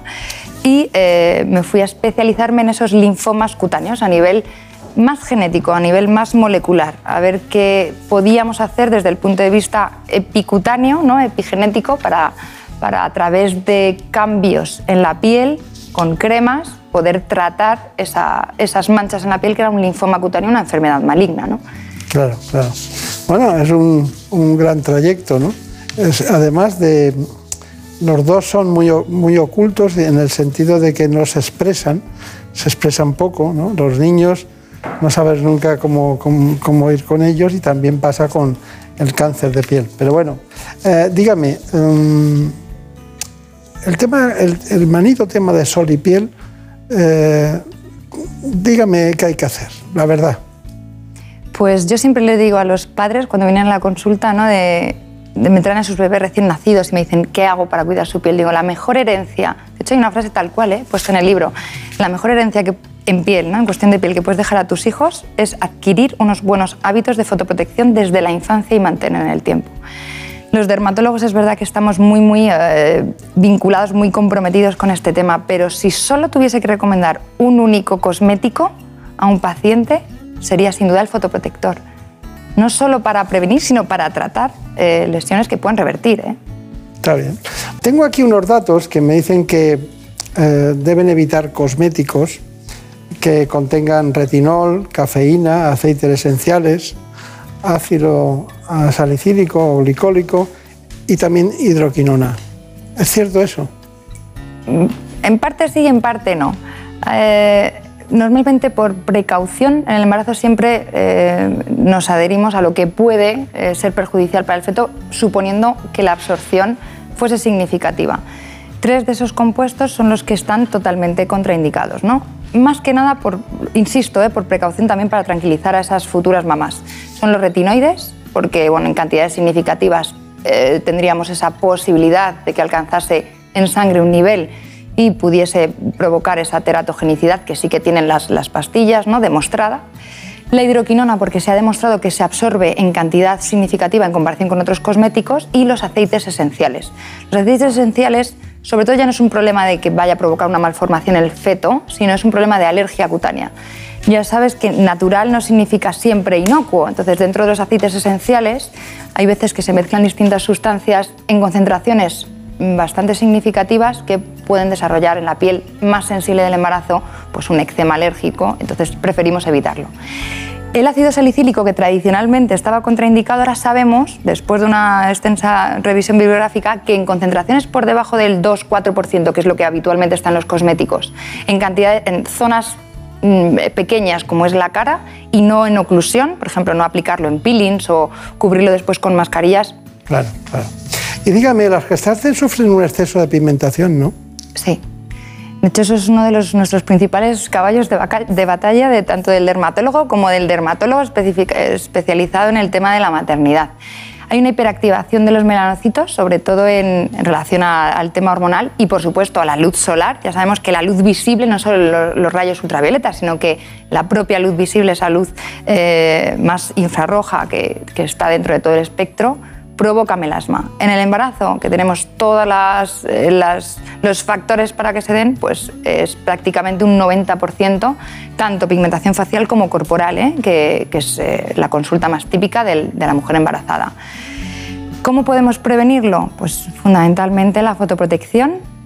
A mí me gustaría transmitir el mensaje, como te sigue tanta gente, que no hay que esperar, o sea, se pueden hacer cosas durante el embarazo eh, a nivel tópico para tratar el melasma o para evitar que vaya más. Una de, las leyendas urbanas es que durante el embarazo no se puede hacer absolutamente nada y ya viene la mujer en el posparto con la mancha muy oscura. Bueno, pues a lo mejor no podemos aplicar retinol, no podemos hacer un peeling con determinados ingredientes, pero sí que podemos aplicar, por ejemplo, activos como el ácido tranexámico, que está a nivel tópico y da buenos resultados, y que esa mujer embarazada incluso aclare su melasma durante la gestación.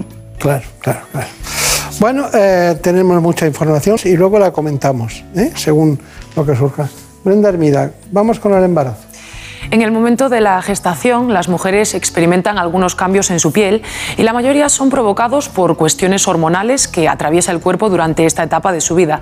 Son generalmente normales y suelen desaparecer tras el parto, pero saber cuáles son y tratar de prevenirlos puede ser de gran ayuda.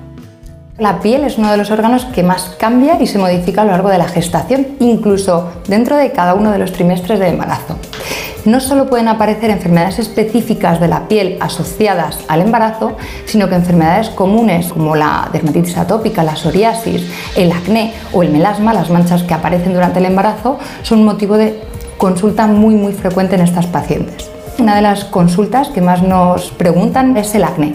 La aparición de granitos, incluso en pacientes que no tenían antecedentes de acné en la adolescencia, es uno de los principales motivos de preocupación, ya que pueden aparecer lesiones que persistan a lo largo del tiempo y la embarazada no sabe con qué cosméticos pueden tratarlo.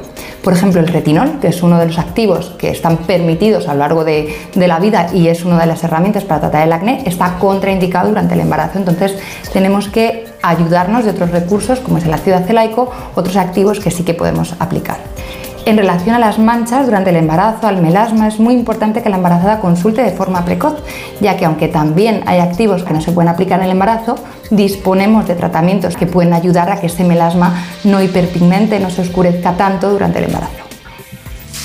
Bueno, eh, el embarazo ha dado mucho de sí, pero ¿por qué hizo el libro este? No, no lo esperaba. Pues eh, eh, mi vida ha sido la dermatología y hasta que me quedé embarazada de, mi- de mis hijos, ¿no? que es eh, pues otro de mis grandes paraqués. Entonces estamos en la pandemia, las mujeres, me, embarazada yo de mi segundo bebé, las mujeres eh, me, me consultaban ¿no? Eh, sobre dudas sobre el embarazo y entonces me puse a redactar a través de las redes sociales pues, determinada información que buscaba para mí o para mis pacientes a esas pacientes. Y al cabo del tiempo, como en esfera de los libros, me propuso el tema, no había nada focalizado ¿no? en, en- en el embarazo y en el posparto, y allí que me lancé. Pues le dio de sí, le dio mucho de sí. Bueno, entonces, eh, dígame, ¿y por qué, eh, por qué hay muchas, que, muchas mujeres que tienen acné durante el embarazo? ¿Y qué hacen ustedes?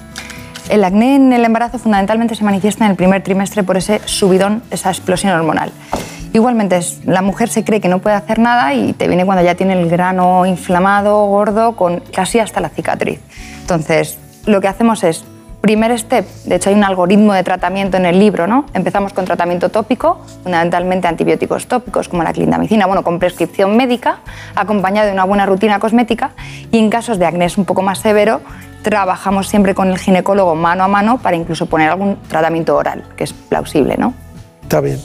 Bueno, y el ejercicio del embarazo también ha sido un tema, ¿no? Que han hablado sí, ustedes. el ejercicio físico es muy importante durante y después del embarazo.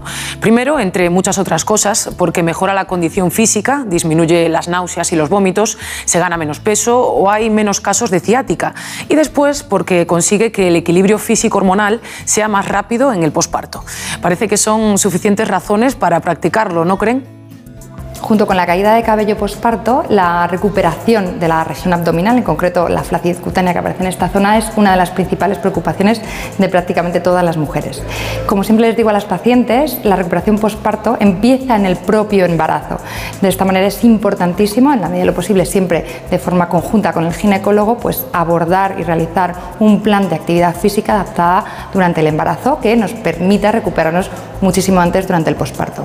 Una vez que ya hemos dado a luz y estamos en disposición de dar pasos más hacia adelante, podemos compaginar tratamientos de medicina estética, acompañándolos siempre de un equipo multidisciplinar que va a ser prácticamente la pieza angular a nivel de fisioterapia, tanto de suelo pélvico como de la región abdominal, un equipo eh, de preparación deportivo para que la mamá poco a poco vaya recuperando su actividad física habitual y un equipo de nutricionistas para adaptar a las demandas, tanto si la mamá está en- dando lactancia materna o no, eh, a esos requerimientos nutricionales y recuperación posparto. Qué bien, se entiende muy bien, ¿verdad? Jolín, y tanto. Vamos a ver, eh, querida doctora, dígame, ¿qué, patologías mejoran durante el embarazo? Pues sí, eh, vamos a ver.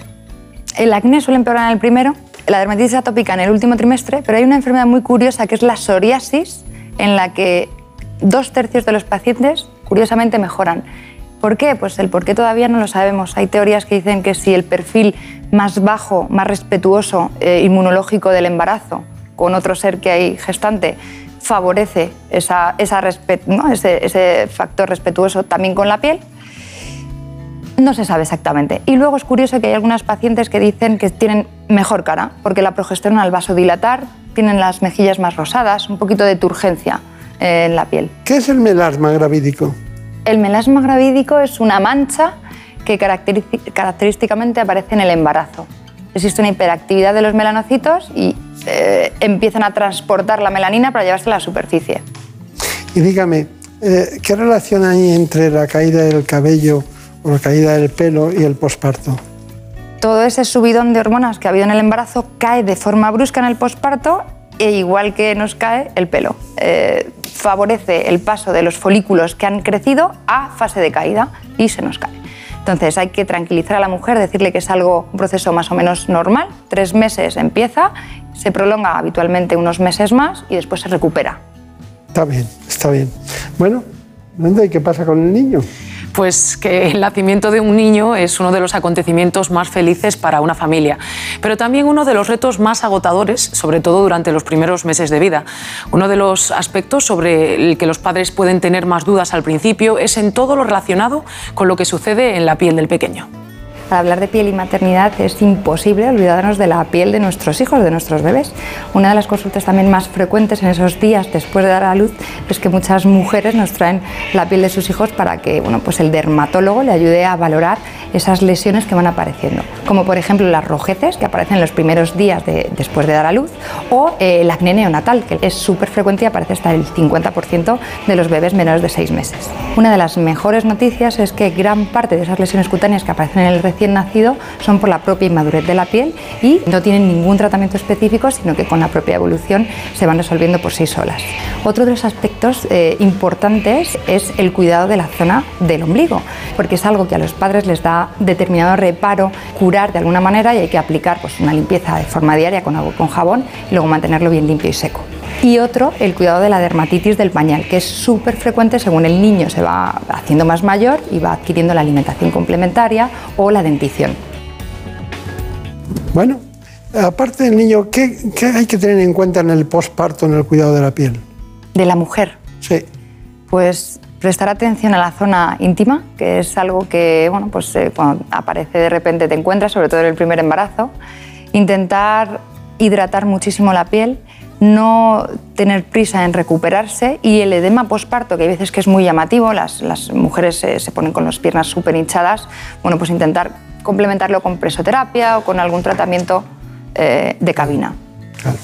Eh, y, dígame, em, del pequeño, ¿qué es lo más fundamental que hay que tener en cuenta en el cuidado? ¿Hay algo que no haya dicho? Si tuviese que decir una única frase, diría tranquilidad. La mayor parte de las lesiones que aparecen en la piel en, el primer mes son debidas a inmadurez. Y aunque los padres bueno, pues tengan nervios, yo tuve que casi consultar a, mi jefe por aquel entonces si estaba, si, estaba haciendo bien con mi hija el cuidado de su piel, aunque se pongan tranquilos hay que decirles que es normal y que va a pasar. Claro, claro, claro. ¿Cuál es el capítulo que usted preservaría? ¿Qué, qué áreas del, del libro preservaría? Pues fundamentalmente acompañar a la mujer en uno de los momentos que más dudas le surgen en su vida, por no dañar a ese ser que está gestando. Con lo cual, que consulten, que consulten al dermatólogo, que hay tratamientos que se pueden hacer con seguridad en el embarazo. En el posparto, que no tengan prisa, nueve meses dentro, nueve meses fuera para recuperarse, que no somos superwoman. Y en la piel del bebé, que tranquilidad. Ese sería como mi mensaje. Claro, claro, claro. Bueno, doctora Lidia Maroñas, eh, otra cuestión. ¿Cuáles son sus conclusiones? Pues eh, le, diría, te diría, que a lo largo del embarazo la mujer sufre una revolución física, mental y emocional que repercute en la piel. Hay muchas enfermedades que todavía no sabemos exactamente, que no tienen que estar relacionadas con las hormonas, sino que es más una expresión emocional de esa etapa de la, vida de la mujer. Bueno, pues eh, muchas gracias por haber estado con nosotros, ha sido un placer. Eh, lo pondremos entre nuestros libros de cabecera para todas las que lleguen a nuestro departamento. Le va a dar recuerdos a Vera, a su hija Vera, y, y a Víctor. Y bueno, me gustaría que un día escribiera sobre su marido y escribiera un libro de la piel en el hombre en todas las etapas de su vida. Muchas gracias. Muchísimas gracias. de corazón. Un día descubres que tienes humedades en techos, paredes, están por todas partes. ¿Qué puedes hacer? Llama a Murprotec. Llama, al 930 1130 o entra en murprotec.es. Si con las humedades te las tienes que ver, ¿qué puedes hacer? Llama a Murprotec. 930 1130. Murprotec. Cuidando tu hogar, cuidamos de ti.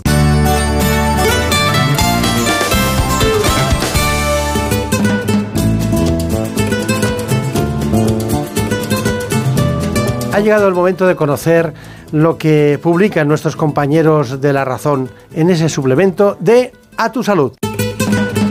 Saludos desde La Razón. Esta semana, en nuestro reportaje de portada, hablamos de una nueva enfermedad que se descubrió hace apenas dos años. Se trata de VEXAS, un síndrome sistémico y autoinmune de carácter inflamatorio que puede resultar más común de lo que se pensaba.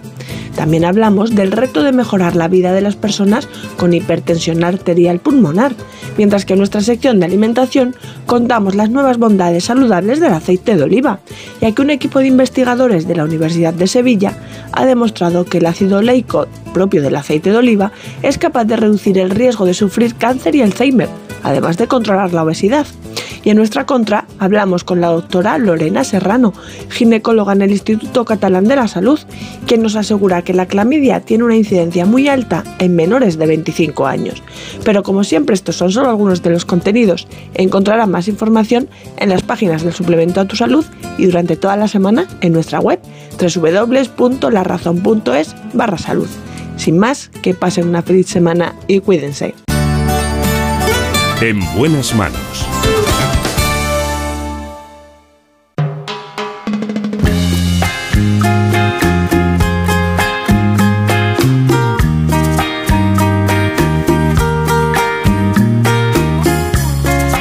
Ya sé que en muchas ocasiones tienen ustedes trastornos de la memoria. Lo conocemos como Alzheimer. Ya está en nuestros estudios el doctor Javier Olazarán, que es neurólogo del Hospital Gregorio Marañón de Madrid. Fácil y ligera de quien te provoca. Conozcamos los avances y el tratamiento de este espacio, de este trastorno, pero antes, por favor, les doy paso a este informe. En buenas manos. Los trastornos de la memoria son todas aquellas enfermedades que afectan a la cognición. La más frecuente es el Alzheimer. Se estima que unos 800.000 españoles lo padecen y en todo el mundo más de 40 millones de personas. Aunque se prevé que en los próximos 20 años el número de afectados se duplique. Los síntomas iniciales suelen ser fallos de atención o pequeños olvidos y también dificultad para concentrarse, organizarse o expresarse, falta de interés u otros cambios en la personalidad y en la conducta. La edad es sin duda el principal factor de riesgo para desarrollar la enfermedad, pero existen otros como la hipertensión arterial, la hipercolesterolemia, la obesidad, el sedentarismo, el tabaquismo o la diabetes. A excepción de la edad, todos estos factores son modificables. Por este motivo, fomentar estrategias de prevención podría ayudar a reducir el número de casos. En la actualidad, los fármacos disponibles mejoran los síntomas, pero no consiguen frenar la progresión de la enfermedad. Los expertos recomiendan el entrenamiento, la rehabilitación cognitiva y practicar ejercicio físico para intentar mejorar la capacidad funcional de los pacientes que sufren esta patología. En esta mañana nos acompaña el doctor Javier Olazarán. Es neurólogo, ha trabajado en múltiples sitios, enseguida lo veremos a lo largo de su currículum, pero ¿cuántos ve al día? Pues más de 20. Más de 20. ¿Qué lleva? Bueno, la neurología es de las especialidades que exigen más tiempo para atender a los pacientes, pero eh, ¿qué le lleva a un paciente? Bueno, depende de cada caso. Hay que tener una gran dosis de escucha, sobre todo, ¿no? Y hay momentos en que hay que olvidarse del reloj. Ya. Pero bueno, por ser, por contestar a la pregunta que me hace, pues puede llevar 10 minutos, pero puede llevar también 40. Claro, claro, claro. Bueno, eh, doctor Olazarán, dígame, ¿qué es, más, eh, ¿qué es más novedoso en los últimos tiempos? ¿Las causas? ¿Ha investigado las causas de las enfermedades de la memoria? Eh, básicamente nos vamos a fijar en el Alzheimer, la más frecuente. Luego en el diagnóstico, que se ha avanzado en el diagnóstico. Y en el tratamiento, que se ha avanzado en el tratamiento. Pero una pincelada de cada uno. A ver, en primer lugar... Si no podía demencias- usted hablar y acabamos el programa. Las demencias son muy frecuentes. Eh, uno de cada tres mayores de 85 años tienen demencia o la van a tener, cual es una cantidad enorme, y más de la mitad de los casos es debida a enfermedad de Alzheimer. Realmente Alzheimer es un poco el monstruo que tenemos que tratar de comprender y de manejar. Y cada vez conocemos mejor los pasos bioquímicos exactos que se van acompañando al deterioro cognitivo de la enfermedad de Alzheimer. El depósito de pequeñas proteínas que llamamos péptidos, el amiloide y la proteína tau, que van depositándose entre la sinapsis y en el cerebro y que van produciendo la neurodegeneración. Esto ya lo podemos detectar eh, cuando solo existen pequeños síntomas, con total precisión gracias al estudio del líquido cefalorraquídeo, el líquido que se obtiene de la espalda, que es el mismo del cerebro. Podemos ver ya esos pequeños péptidos ya en, eh, eh, agregándose en el líquido y por tanto diciéndonos que este paciente ya tiene enfermedad de Alzheimer. Es decir, sabemos exactamente lo que ocurre, podemos detectarlo con una gran precisión y ahora ya nos falta el tratamiento que esperemos que venga pronto en los próximos años. Ah, pero no tenemos el tratamiento, el famoso de los de los biológicos y no lo tenemos todavía. Estamos, estamos trabajando día y noche para poder conseguir ese tratamiento, pero es complejo porque la enfermedad de Alzheimer es debida a muchas causas, eh, incluso causas ambientales, causas genéticas, otras enfermedades también pueden influir, como la enfermedad vascular, y al final es una enfermedad que va a haber que atacar por muchos frentes. Incluso también el, frente psicológico. Sabemos, por ejemplo, que el estrés también aumenta el riesgo de padecer Alzheimer. Es decir, una, una enfermedad muy compleja y por tanto es lógico que, que el tratamiento eficaz, el que definitivamente pare la enfermedad, pues está haciendo esperar un poquito más de lo que... Pero el aducanumab no funciona.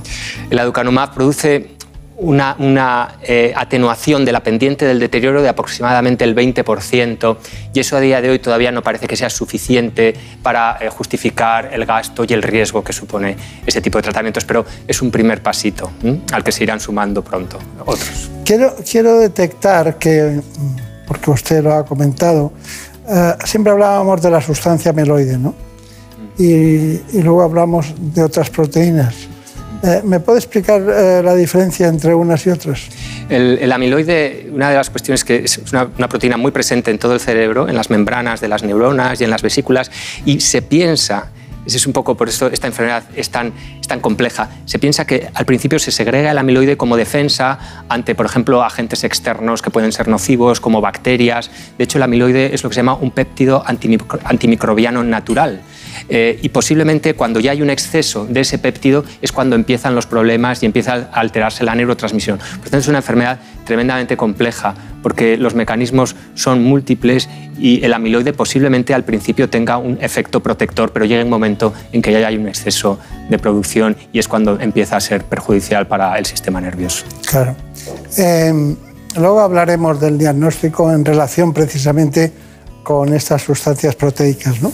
Pero es cierto que en los casos leves ustedes ven que prácticamente el 80% de la población no está diagnosticada. Eh, a ver, es verdad, efectivamente los casos leves y muy leves que solo tienen pequeños despistes, esto que realmente nos pasa a muchas personas, que no encuentras esa palabra que quieres decir o que vas a un sitio y no sabes muy bien por qué ibas a ese sitio, eso realmente son los primeros síntomas del Alzheimer, pero claro, no debemos alarmar a la población porque... Ah, usted ha puesto, ha respirado profundamente, a ver, a ver como diciendo, un dolor de cabeza no es un tumor cerebral. Claro, claro. Pero es verdad que sobre todo las personas que tengan especial riesgo, pues por ejemplo por tener antecedentes familiares y que empiecen a tener esos síntomas de manera persistente, son las personas que ya podemos hacer el análisis del líquido cefalorraquídeo y decirles con total precisión si van a acabar desarrollando Alzheimer o no en los próximos años. sí, pero no, es la contestación. Sí, pero no. Claro, dice usted, bueno, no tenemos que alarmar, pero si hay alguien que se despista más de lo normal o tiene alguna alteración... Sí que tiene que acudir al médico, efectivamente, y por lo menos vigilarle. Eh, lo que solemos hacer pues es una prueba, una batería de test neuropsicológicos para ver cómo está esa persona y ver la evolución al cabo de un año. Y si tú ya ahí ves un declinar en las funciones cognitivas es cuando ya procede pasar al, al diagnóstico. En muchos, en muchos hogares en este momento se están pegando codazos uno al otro, él a ella o ella a él, diciendo, ¿ves? Esos despistes que tienes tendrías que ir a que te estudiaran. Bueno, hay que, de todas maneras, hay que ser también racional, porque esos despistes pueden ser por miles de cosas y por eso conviene eh, consultar con el médico. ¿no? Esos despistes pueden ser porque tenga demasiado estrés, por ejemplo, o porque realmente duerma mal, o porque tenga una diabetes descompensada o una enfermedad renal. Al principio hay que descartar todas las otras posibles causas. Esa es como una tarea que se va construyendo desde la base paso a paso. ¿no? Cuando todas esas causas han sido descartadas y persisten los despistes, es cuando ya procede controlar y ver si realmente existe ese deterioro al cabo del tiempo y ya si el paciente lo desea, porque está claro que esto es una cosa que hay que dialogar, puesto que a día de hoy todavía no tenemos esos tratamientos que consigan para la enfermedad, pero si el paciente lo desea, y le aseguro, doctor Beltrán, que la mayoría de los pacientes sí desean saber si van a tener o Alzheimer, entonces sería cuando deberíamos ya pasar a la prueba diagnóstica, el estudio de líquido cefalorraquídeo. La próxima vez que venga a hablar de trastornos de la memoria, en lugar del 80% de los casos leves no diagnosticados, estaremos en el 60%. Estoy seguro, estoy seguro que cada vez se van a diagnosticar más. Claro. Entre otras cosas porque estamos ya eh, trabajando en conseguir la prueba de diagnóstico no en líquido cefalorraquídeo, sino en la sangre. Y eso está realmente muy cerca. O sea que las mismas proteínas tau y amiloide que eh, detectamos en el líquido cefalorraquídeo las vamos a poder detectar alteradas en la sangre y esto sí que es una cuestión de uno o dos años, de tal manera que el diagnóstico va a ser mucho más sencillo y mucho más asequible y próximo a toda la población que, que lo Muy bien. Bueno, pues eh, estoy deseando de que concretamente Brenda, Brenda Hermida nos cuente quién es el especialista de hoy, que tiene aspecto de científico. Totalmente. El doctor Javier Olazarán es neurólogo, especialista concretamente en neurología de la conducta. Desarrolla su actividad en el Hospital Universitario Gregorio Marañón, además de dirigir la unidad de trastornos de la memoria del Centro Integral de Neurociencias de HM Hospitales.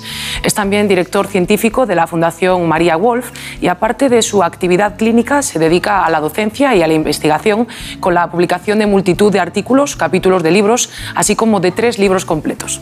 ¿Quiere añadir algo más? Ha estado en muchos sitios trabajando. ¿eh? ¿Cuál fue el que, que le aportó cada uno? Por ejemplo, estamos hablando de, concretamente en este caso, de lo que fue el Gregorio Marañón, ¿no? El que estuvo. Donde sigo formando parte del, del servicio de neurología eh, y, y me, debo, me debo a ese, a ese hospital, también un poco como neurólogo general. Yo creo que no debemos perder la perspectiva de otras enfermedades. De hecho, hay muchas enfermedades neurológicas como el Parkinson, por ejemplo, que acaban desarrollando también deterioro cognitivo, por tanto debemos tener una visión más amplia ¿no? y, la neurología nos la aporta. Y, bueno, también me gusta tener, como muy bien ha dicho, eh, la perspectiva más, más humana o más social o psicosocial y esta la realizamos desde la Fundación María Wolf, ¿no? en la que promovemos unos cuidados eh, dignos, centrados en la persona para los pacientes que tienen una demencia ya en fases más avanzadas. Y ahí trabajamos sobre todo en la formación del personal auxiliar de las eh, residencias, personal de enfermería, etcétera, para poder mejorar la calidad de vida también. Usted cree mucho en eso, ¿no? en el tema la sociología del, de, las, de, los trastornos de la memoria, ¿no? La verdad es que el, la, el, el, mundo de las demencias, como a mí también me gusta llamarle, ¿por qué no? Hay que un poco desestigmatizar esa, esa palabra, es apasionante y estoy convencido de que hay que abordarlo desde todas las perspectivas, porque por mucho que, que consigamos retrasar, que ojalá que sí pronto, la evolución del deterioro, siempre va a haber personas con demencia en fase avanzada. ¿no? Y esas personas siempre van a necesitar unos cuidados ya mucho más allá de lo farmacológico, lo que es la modificación del entorno, que hay un entorno familiar, que hay los estímulos adecuados, que el entorno les facilite o les promueva en lo posible las capacidades que todavía tienen, pues por ejemplo para las actividades más básicas como vestirse, asearse, ser capaz de comer, de pasear, y todo esto al final es lo que da la calidad de vida no solo a las personas con demencia avanzada, sino a todas las personas. Está bien, pero mm, ¿qué ofrece una unidad de trastornos de la memoria? Mm. Bueno, desde HM Hospitales eh, llevamos unos años en que hemos puesto en marcha una unidad eh, global de trastornos de la memoria eh, y lo que hacemos es, en primer lugar, un diagnóstico y, y eso se hace tras una valoración de todos los aspectos, ¿no? Eh, no solo los aspectos clínicos, médicos, sino también los sociales. Hacemos un diagnóstico lo más preciso posible y también, en cierto modo, hasta donde el paciente quiera llegar. Eh, muchas veces no es posible llegar a un diagnóstico preciso, pero sí definir todos los posibles procesos que pueden estar influyendo y luego ya el tratamiento global para tratar de ajustar todos esos procesos. Por ejemplo, hay pacientes que lo que necesitan al principio es compensar su diabetes y tratar su depresión. ¿no? Simplemente haciendo eso conseguimos que el proceso neurodegenerativo se estabilice. Es decir, que como decía claro. antes hay que ir paso a paso desde una perspectiva global, ¿no? hasta llegar a los tratamientos más específicos que ya existen. ¿no? Existen ya tratamientos que eh, estabilizan durante un tiempo el proceso neurodegenerativo. Por ejemplo, eh, tratamientos basados en suplementos nutricionales que refuerzan o reparan la sinapsis y también hay tratamientos que aumentan determinados neurotransmisores, pero está claro que todo esto hay que hacerlo de una manera individualizada. Hay una serie de síntomas que podríamos llamar neuropsiquiátricos. Que van más allá de la neurología y que nos recuerdan a Charcot, ¿no? En el buen sentido de la palabra, ¿no? Y bueno, esto, una cosa es la neurología y otra cosa es la psiquiatría, pero ¿cuáles son los síntomas neuropsiquiátricos? Son tremendamente frecuentes. Prácticamente todas las personas que tienen un deterioro cognitivo, demencia, acaban desarrollando. Los más frecuentes es la apatía, que es un poco la falta de iniciativa o de interés, y esto es un factor de riesgo eh, de acabar desarrollando enfermedad de Alzheimer. De hecho, las personas que tienen pequeños eh, fallos de memoria y que además han perdido interés son personas que tienen especialmente riesgo y que ya posiblemente tienen eh, la enfermedad de Alzheimer.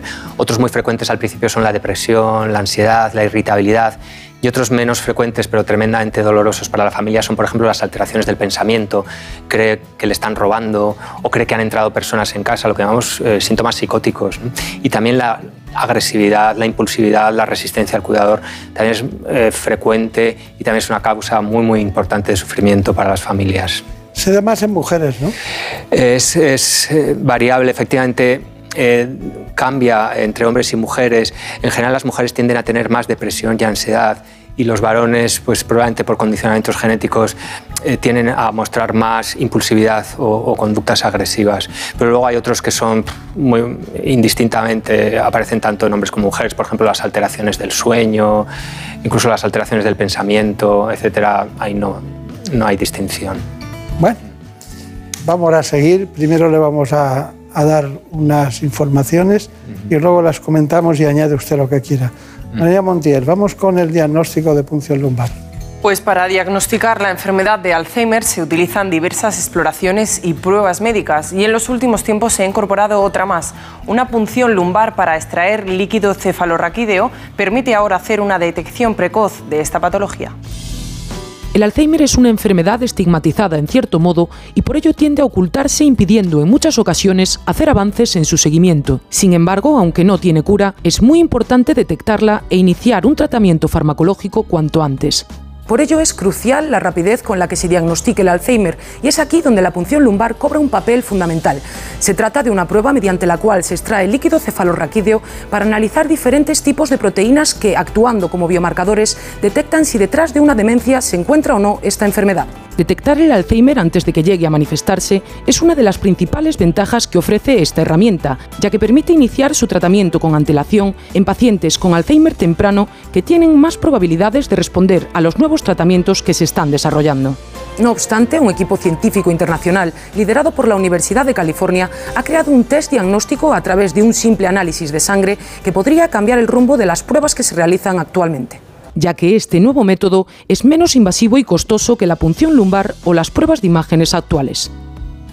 Bueno, eh, ya lo ha visto usted, pero a mí me gustaría precisar. Eh, el tema del, líquido cefalorraquídeo, eh, diríamos, tiene que tener una variabilidad. Usted están buscando algo más preciso en la sangre, pero en la punción lumbar se puede encontrar, ha sido una maravilla para encontrar determinadas patologías de otro tipo.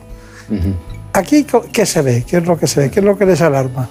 En la punción lumbar de un paciente con Alzheimer lo que vemos es una bajada del péptido amiloide porque se está depositando ya en el cerebro. Entonces, a partir de un nivel, por debajo de ese nivel, ya podemos diagnosticar que el péptido se está depositando y vemos un aumento de una proteína que es la proteína que forma los túbulos intraneuronales y esa al al desagregarse, al desensamblarse los túbulos, esa proteína ya se elimina al líquido. Y esa es, digamos, la marca bioquímica del Alzheimer.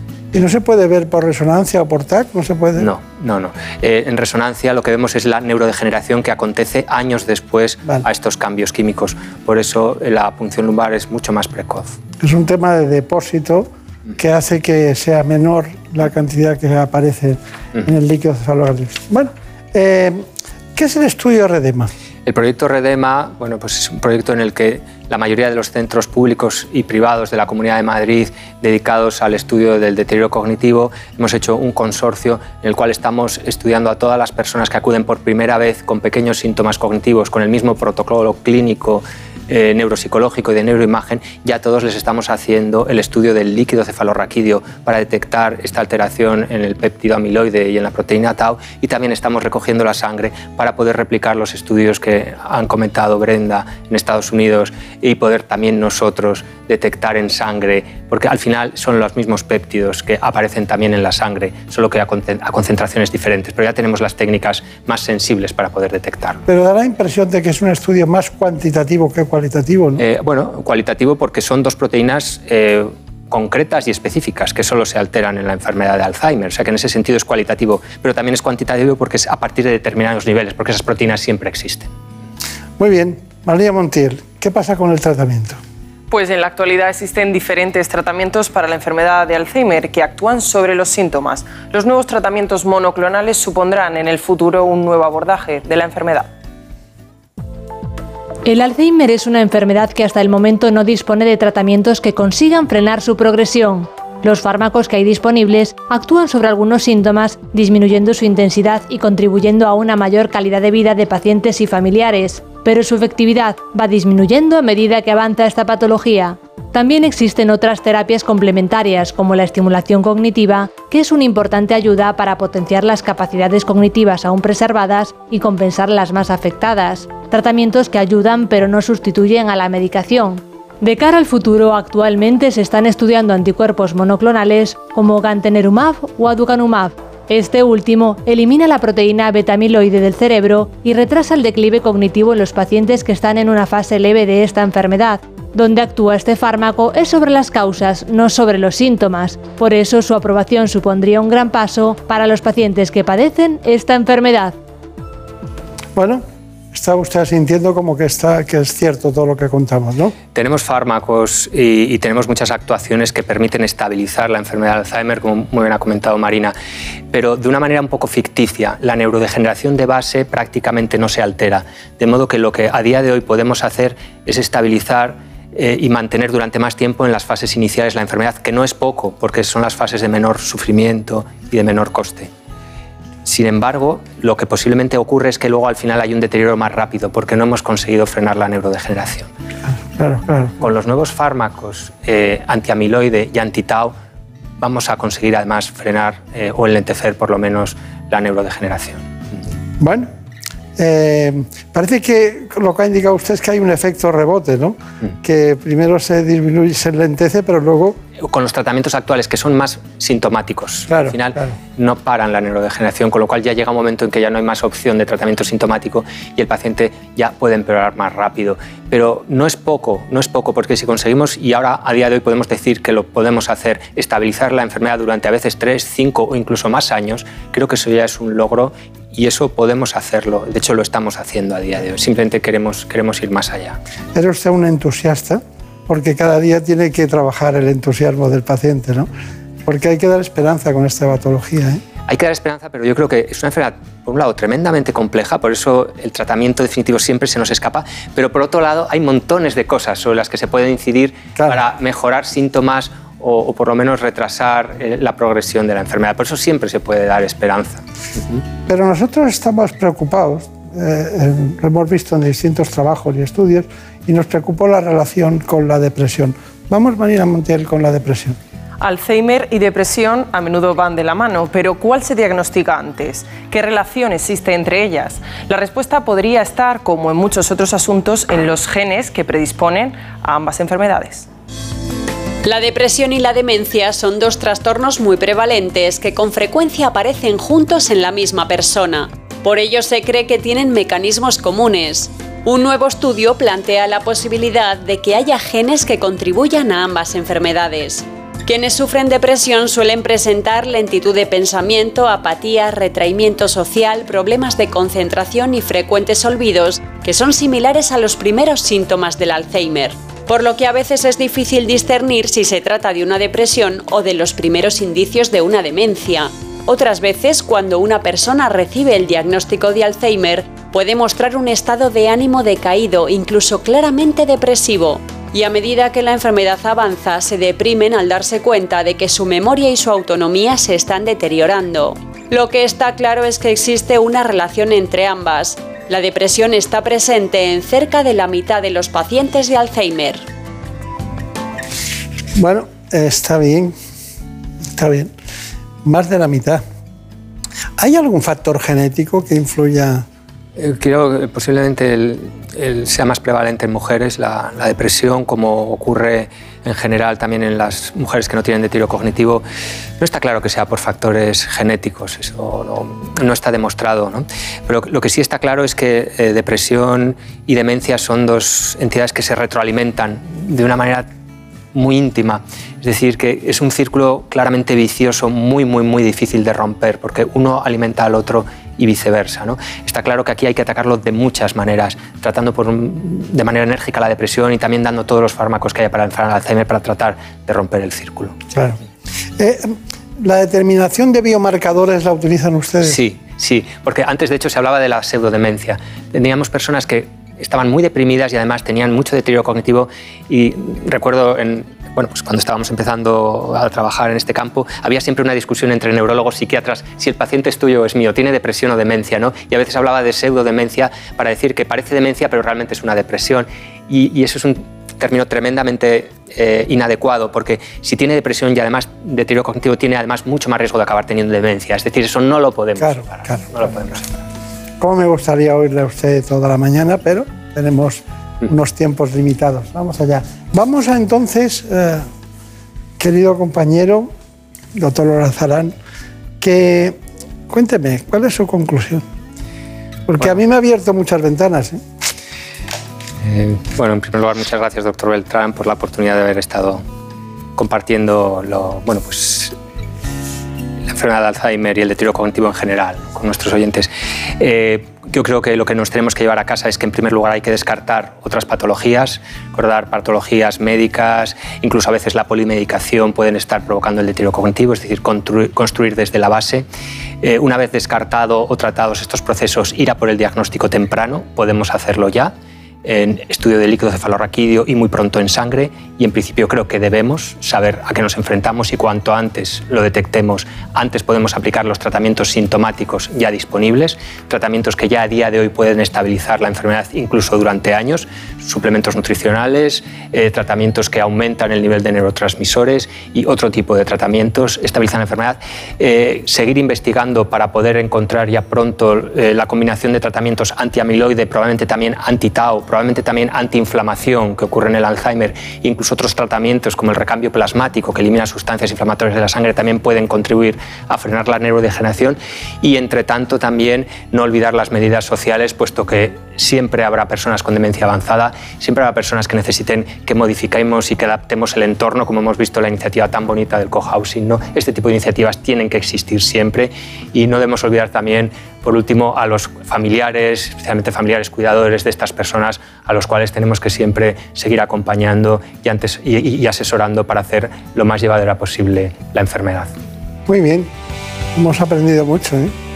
Está usted en un apostolado científico con el Alzheimer y con las, las patologías de la memoria. Muchísimas gracias por haber estado con nosotros. Le voy a despedir con una frase de María Wolf, de la Fundación, que dice, lo más valioso de cualquier existencia humana es la dignidad que le es inherente. Y sin memoria, sin una vida agradable, sencilla, con recuerdos, es imposible. Así que muchas gracias. Hasta pronto. Muchísimas gracias. Por un beso tuyo, contigo me voy. No me lo pregunto, contigo me voy. Que se me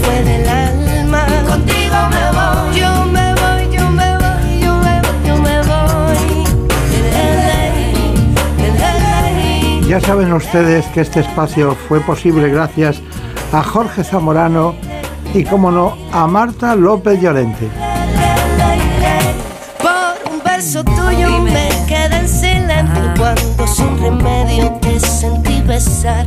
Así que después de oír los trastornos de la memoria y el Alzheimer, que es como se llama realmente en el lenguaje común, Volvemos, volvemos la semana que viene. Seguiremos hablando de salud. Por un beso tuyo, contigo me voy. No me lo pregunto, contigo me voy. Que se me fue del alma, contigo me voy.